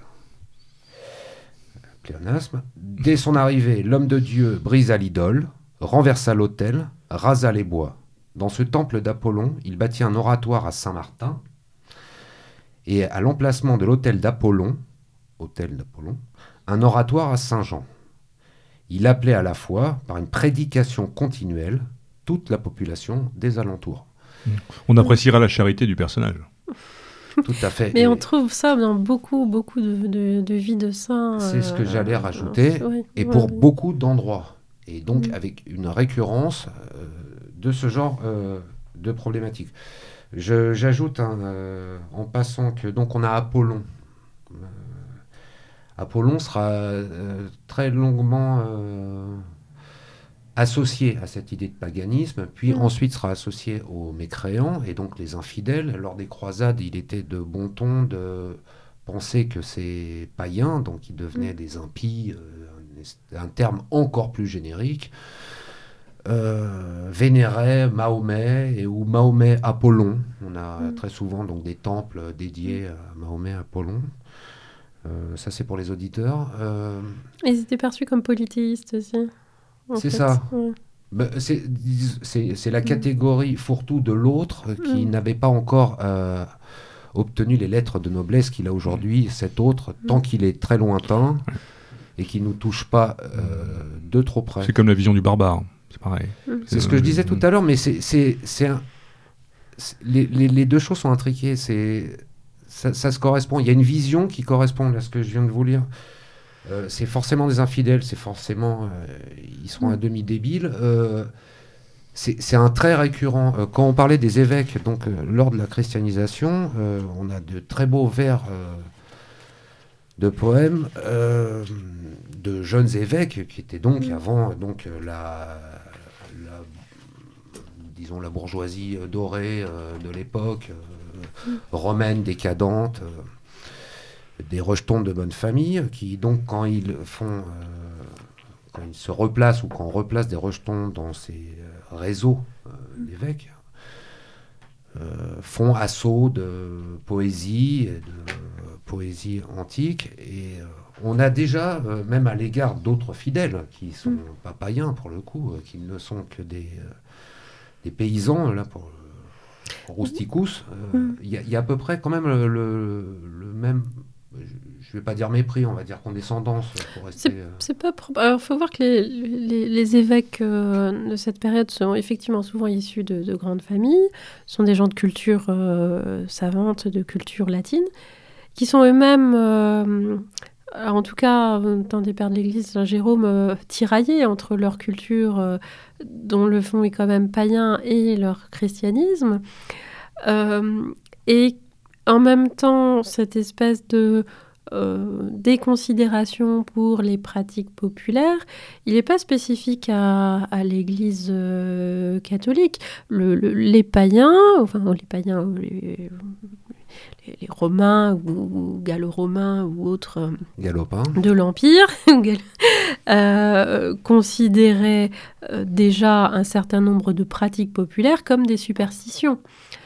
et des superstitions, il y en a euh, des païens pour les païens, euh, des, païens selon les chrétiens, mais il y a aussi des superstitions chrétiennes au sein du christianisme. Euh, des, gens qui, des gens qui sont tout à fait chrétiens, mais très superstitieux, et, et on le voit à toutes époques, hein, quand les usages même du, du, signe de croix sont parfois un peu, un peu étonnants. et on posait problème. Oui, en même temps, euh, en même temps, il y a toujours une pratique en fonction de, du niveau de, de compréhension euh, du, fidèle. Hmm, et du contexte social. Du contexte social, du contexte culturel. Je, je, ne suis pas sûre, euh, dans une vision chrétienne et, et charitable, que l'intellectuel soit meilleur chrétien que le charbonnier. Hum, hum, hum, c'est ce que disaient souvent les évêques. Euh. Alors, à l'époque. malheureusement, le, temps nous presse, comme il est coutume de dire. Et moi, je voudrais que, on avait, pour, pour, pour terminer cette émission, parce qu'il va malheureusement falloir y mettre un terme, euh, euh, faire un bond en avant, c'est le cas de le dire. Euh, parce qu'on va, peut-être griller un peu les étapes, on a essayé de, dresser quand même euh, certains rapports essentiels avec des origines, une genèse, euh, qui j'espère vous donneront quand même des clés de compréhension. C'était le but de cette émission, bien sûr. Mais pour terminer, peut-être parler de, ce qui fait un petit peu, je ne vais pas dire l'actualité du paganisme, parce que ça ne veut absolument rien dire, mais de, sa, de sa réalité pratique, si tant est qu'elle en ait encore une, dans son rapport justement, dans son rapport à aux religions, euh, et notamment la religion chrétienne et catholique en particulier. Comment est-ce qu'on peut appréhender aujourd'hui le paganisme dans cette... Il y, a des études assez intéressantes qui expliquent que... Hum, on l'a bien compris, il n'y aurait certainement pas eu de religion chrétienne s'il n'y avait pas eu ce paganisme, mm. en tout cas en Occident, mais euh, que presque que l'une ne va pas sans l'autre. Enfin, on l'a, mm. on l'a quand même bien expliqué d'une certaine manière, mais est-ce que c'est toujours autant d'actualité ou est-ce qu'aujourd'hui la fracture, avec, euh, on a parlé de rationalisme, un rapport au rationalisme de la foi catholique beaucoup plus, beaucoup plus prégnant, notamment au travers ben, de, de, tous les mouvements sociaux qui ont eu lieu et de toutes les, comment dirais-je, des, des des grands courants euh, propres à l'Église catholique du XXe siècle, ayant pour, euh, pour, pour, pour, pour, non pas pour terme, mais pour, je dirais, point nodal le, Concile de Vatican II. Est-ce que là, on est véritablement beaucoup plus loin qu'on l'a été à une certaine époque? Qu'est-ce qui fait la particularité? Existe-t-il encore un paganisme aujourd'hui aussi vivace qu'il a pu l'être en vivant conjointement? Et on va aborder le problème du syncrétisme, on l'a déjà pas mal abordé mm. d'ailleurs. Mais... on est sans doute, euh, comme à, chaque fois qu'il y a une, tentation protestante, c'est une tentation anti, euh, d'extirper euh, le, paganisme du christianisme souvent. Mais en même temps, c'est tellement fusionné qu'en réalité, il y a aussi un regain mm. d'un certain nombre de pèlerinages. donc, et, en fait, on ne le voit pas toujours. Et d'ailleurs, ce qu'on a perçu comme païen a varié suivant les époques. Il y a des choses aujourd'hui qui étaient perçues comme du paganisme du temps de, des évêques mérovingiens, par exemple, et qui aujourd'hui paraissent tout à fait anodines. Euh, et inversement, euh, des pratiques euh, de l'Église ancienne qui aujourd'hui apparaîtraient comme extrêmement superstitieuses. dans le, Haut Moyen Âge, on, porte les reliques sur soi, par exemple, chose qu'on a cessé de faire au bout d'un certain temps. on a des téléphones maintenant sur soi. c'est moins, c'est moins efficace peut-être. enfin, ça dépend pourquoi. c'est notre religion. Mais, Sans consommation. euh, alors, est-ce que. euh, je pense que. que euh, parce qu'en fait, le, le, le- le paganisme, euh, ce, ce sont d'abord euh, des pratiques aussi. Euh, des pratiques de dévotion. Euh, et. euh, Oui, on, on oublie de le préciser, on en parlait tout à l'heure, c'est que la grande aussi différence avec euh, la religion chrétienne, où on, travaille, enfin, on est au Mhm. travers d'un dogme. Dans, la religi- dans, dans le paganisme, il n'y a pas de dogme en tant que tel. C'est surtout, une- Oui. ça se résume essentiellement à une pratique. C'est des pratiques, et c'est des pratiques dont un certain nombre ont été, euh, très mal vues du temps des, des- des conciles mérovingiens. même des choses toutes bêtes, même des choses qui ne sont pas spécialement chrétiennes, enfin qui n'ont pas été particulièrement absorbées par le christianisme, mais qui existent encore et qui en fait sont du paganisme. Euh, par exemple, euh, quand quelqu'un éternue, on lui souhaite euh, à vos souhaits, hautement condamnable pour les, les conciles. Évidemment, ça renvoie à quelque chose de païen. De même que la coutume,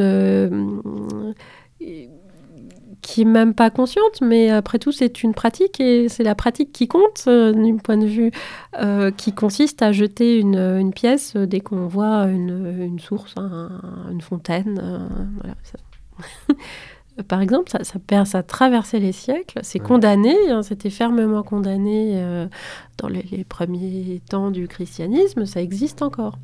Alors ça, c'est hors euh, Église catholique. Mais dans euh, l'Église même, à partir du moment où on ne peut pas faire le partage entre ce qui a été complètement assimilé euh, et euh, ce qui serait, et qui à mon sens ne peut pas exister, qui serait le, catholicisme ou le christianisme chimi- chimiquement pur, le christianisme, à travers les siècles, a véhiculé et a transmis un certain nombre de choses, dont certaines remontent au, paganisme, où euh, des lieux de culte, puisqu'il y a une géographie du sacré et que la géographie chrétienne recouvre en partie, pas complètement, mais en partie euh, clairement, euh, une géographie païenne. Donc il y a une, une géographie qui perdure. Il y a des dévotions à des invocations particulières de saints qui renvoient à ce qui était le, le- le- ce que ce qu'on sont assimilés euh, ces saints.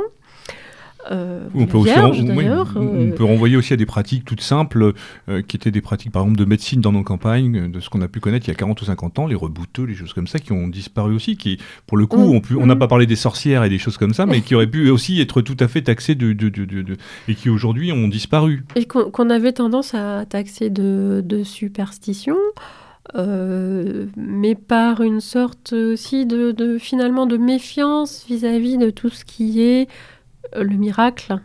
Euh, alors que c'était justement une des caractéristiques du christianisme primitif de croire au miracle et d'en faire. Euh, Une visiblement. méfiance euh, vis-à-vis de la femme, peut-être un petit peu aussi. Parfois. Euh, Aujourd'hui, euh, Non, non, je parlais euh, dans les.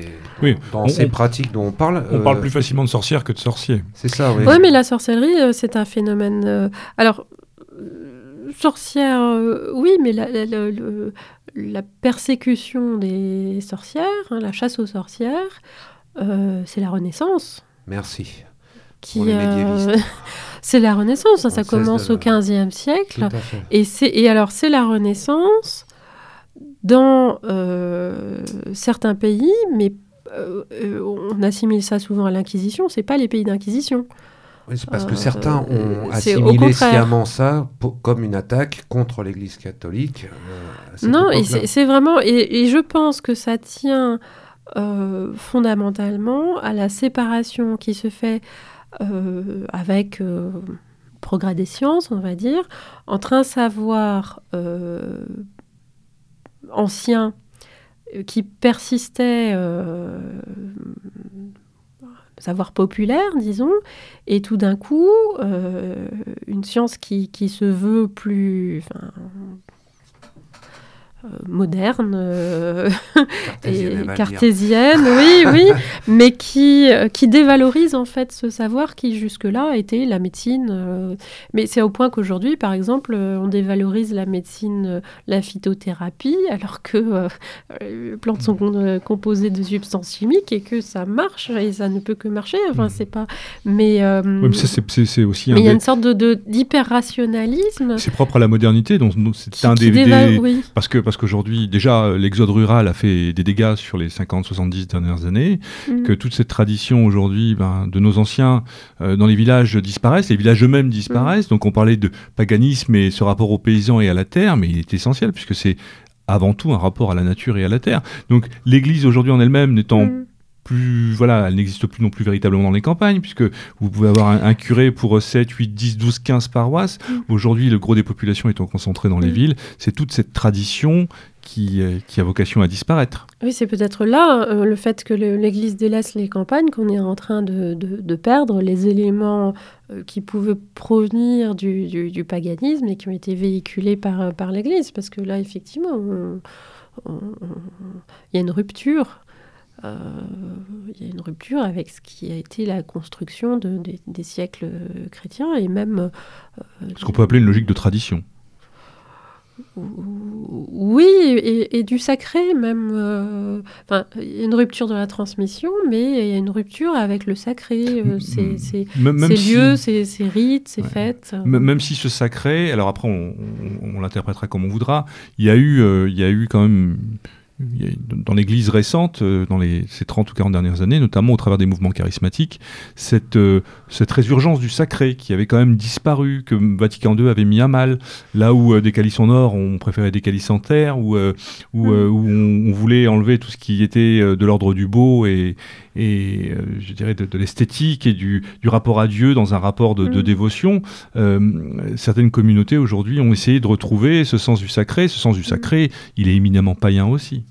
Il y a une dépréciation du rite. Or, le rite, effectivement, c'est très, euh, euh, important aussi dans une perspective. Euh, ça l'était déjà dans la perspective du, paganisme, en fait. Donc, à partir du moment où on déprécie et puis on considère que le rite est, est accessoire et que c'est pas l'essentiel et donc on, s'en passe. mais finalement, on se retrouve avec un vide parce que ben, parce qu'il faut meubler. Alors on finit par inventer de nouveaux rituels. Mhm. Une nouvelle religion. Oui, mais ça n'a plus sens après. oui, oui, ça, ça, ça, ça, perd sa, part euh, euh, Donc tout ça pour dire, vous disiez que euh, le rabbinisme, euh, la religion juive, le rabbinisme aujourd'hui n'avait rien à voir avec cette religion du temple des origines. On peut tout à fait aussi euh, dire que cette religion aujourd'hui catholique universelle et universaliste n'a rien à voir avec cette tradition. j'irai pas aussi loin parce que même si elle n'en est pas consciente, l'Église euh, porte cette, euh, cette tradition. Euh, ouais, il suffit pour s'en rendre compte. Elle a tendance à l'ignorer, en fait. autour de cette perte du sacré, notamment, il suffit de s'en rendre compte. vous allez dans les villes où vous avez des, des, prêtres. malheureusement très âgés, où vous, vous, rendez compte que ben, ce sont des célébrations qui relèvent plus de la célébration euh, œcuménique protestante et euh, on y trouve à la fois le djembé, la guitare et euh, l'amour du prochain et j'en passe et des meilleurs quoi. C'est devenu quelque chose de totalement ayant perdu de sa substance. Hmm. Oui, oui, oui, certainement, mais il y, a un manque, je pense, de, déjà de connaissance de l'histoire de l'Église, mais et d'envie de connaissance. Et, et peut-être une, défiance euh, vis-à-vis de ce qui est jugé ou populaire ou trop mystique ou trop... Euh, euh, il y a un côté, mais, mais qui est qui est sous l'influence de la société dans laquelle on oui, vit. C'est une, adaptation au monde, c'est déchristianisée. adaptation, je ne sais pas, mais sous influence, parce que les prêtres qu'on peut recruter, ils sont passés par l'école d'aujourd'hui, ils ont appris bien ou mal. Euh, ce qu'ils ont pu... Donc, en fait, le, terreau n'est pas très favorable. C'est sûr que quand on compare avec ce qu'ont pu être euh, euh, des gens comme Saint-Ambroise, qui étaient des, des, personnages... c'est pas les mêmes clients, c'est clair. oui, voilà. C'était aussi des évêques de choc. Hein, oui, oui, oui, mais... des, évêques de combat. Lui, pour le coup, il était aussi le produit du monde dans lequel il vivait. Je veux dire, c'était aussi. Euh, euh, je veux dire, aujourd'hui, aller trouver un équivalent, quoi. Il se faisait pas rattraper par sa hiérarchie. En tout cas, il, nous reste à vous remercier d'être venu. Voilà, on a, on a, on a essayé d'esquisser à grands traits euh, euh, cette réflexion qu'avait Clémentin et ce, cette causerie qu'il souhaitait entamer ce soir. J'espère que vous y aurez trouvé euh, des outils, des éléments. Comme d'habitude, c'est aussi notre rôle sur Méridien Zéro, de vous transmettre ces outils. On essaiera effectivement de vous, de vous fournir une, une bibliographie à la hauteur du sujet que nous avons essayé de traiter. Je le répète, traité, et, je remercie beaucoup Mélusine parce que c'est vrai qu'on a, on est peut-être parti un peu dans tous les sens. C'est pas forcément évident de structurer le propos sur, euh, sur une durée de temps un petit peu courte. Donc c'est voilà. Euh, en tout cas. Euh, sera obligé de la réinviter peut-être. Tant pis pour elle. Moi je signe simplement euh, la sortie du dernier numéro de, de, la revue Crisis sur le paganisme. Vous y trouverez d'excellents d'excellentes réflexions d'auteurs très divers, notamment l'entretien avec Michel Maffezoli sur euh, catholicisme et paganisme, euh, un très bon article aussi d'Alain de, de Benoît sur, euh, sur Verden, sur le massacre des Saxons. Ah, voilà, donc ah. il y a pas mal de choses à dire, pas mal, voilà. que j'aurais aimé aborder. même si certains pensant le contraire, n'était pas polémique, bien au contraire. Il était au contraire d'essayer de... Œcuménique, on dit. Voilà. C'est tendance, ça, c'est très protestant. ah bah je m'y fais. J'étais un costard ce soir. Mais euh, de manière à. Les nouveaux convertis. Là aussi, euh, bah, essayer un petit peu d'ouvrir le débat avec euh, certaines personnes qui aiment à taquiner, et souvent gratuitement, et sans forcément en avoir tous les outils. Euh, ce n'est pas ni de la condescendance de notre part, ni, de la suffisance, mais euh, une volonté de remettre certaines choses, comme on dit, en perspective, ça veut tout dire et ça veut rien dire. merci beaucoup, Mélusine, merci bien de votre Merci à vous. pour, pour, pour, votre gentillesse et toute, toute votre, comment dirais-je, Patience. Patience, avec les, deux druides en plastique que nous sommes. Voilà. Bon, à bientôt, Clémentin. À l'abordage. Et pas de quartier. Salut à tous.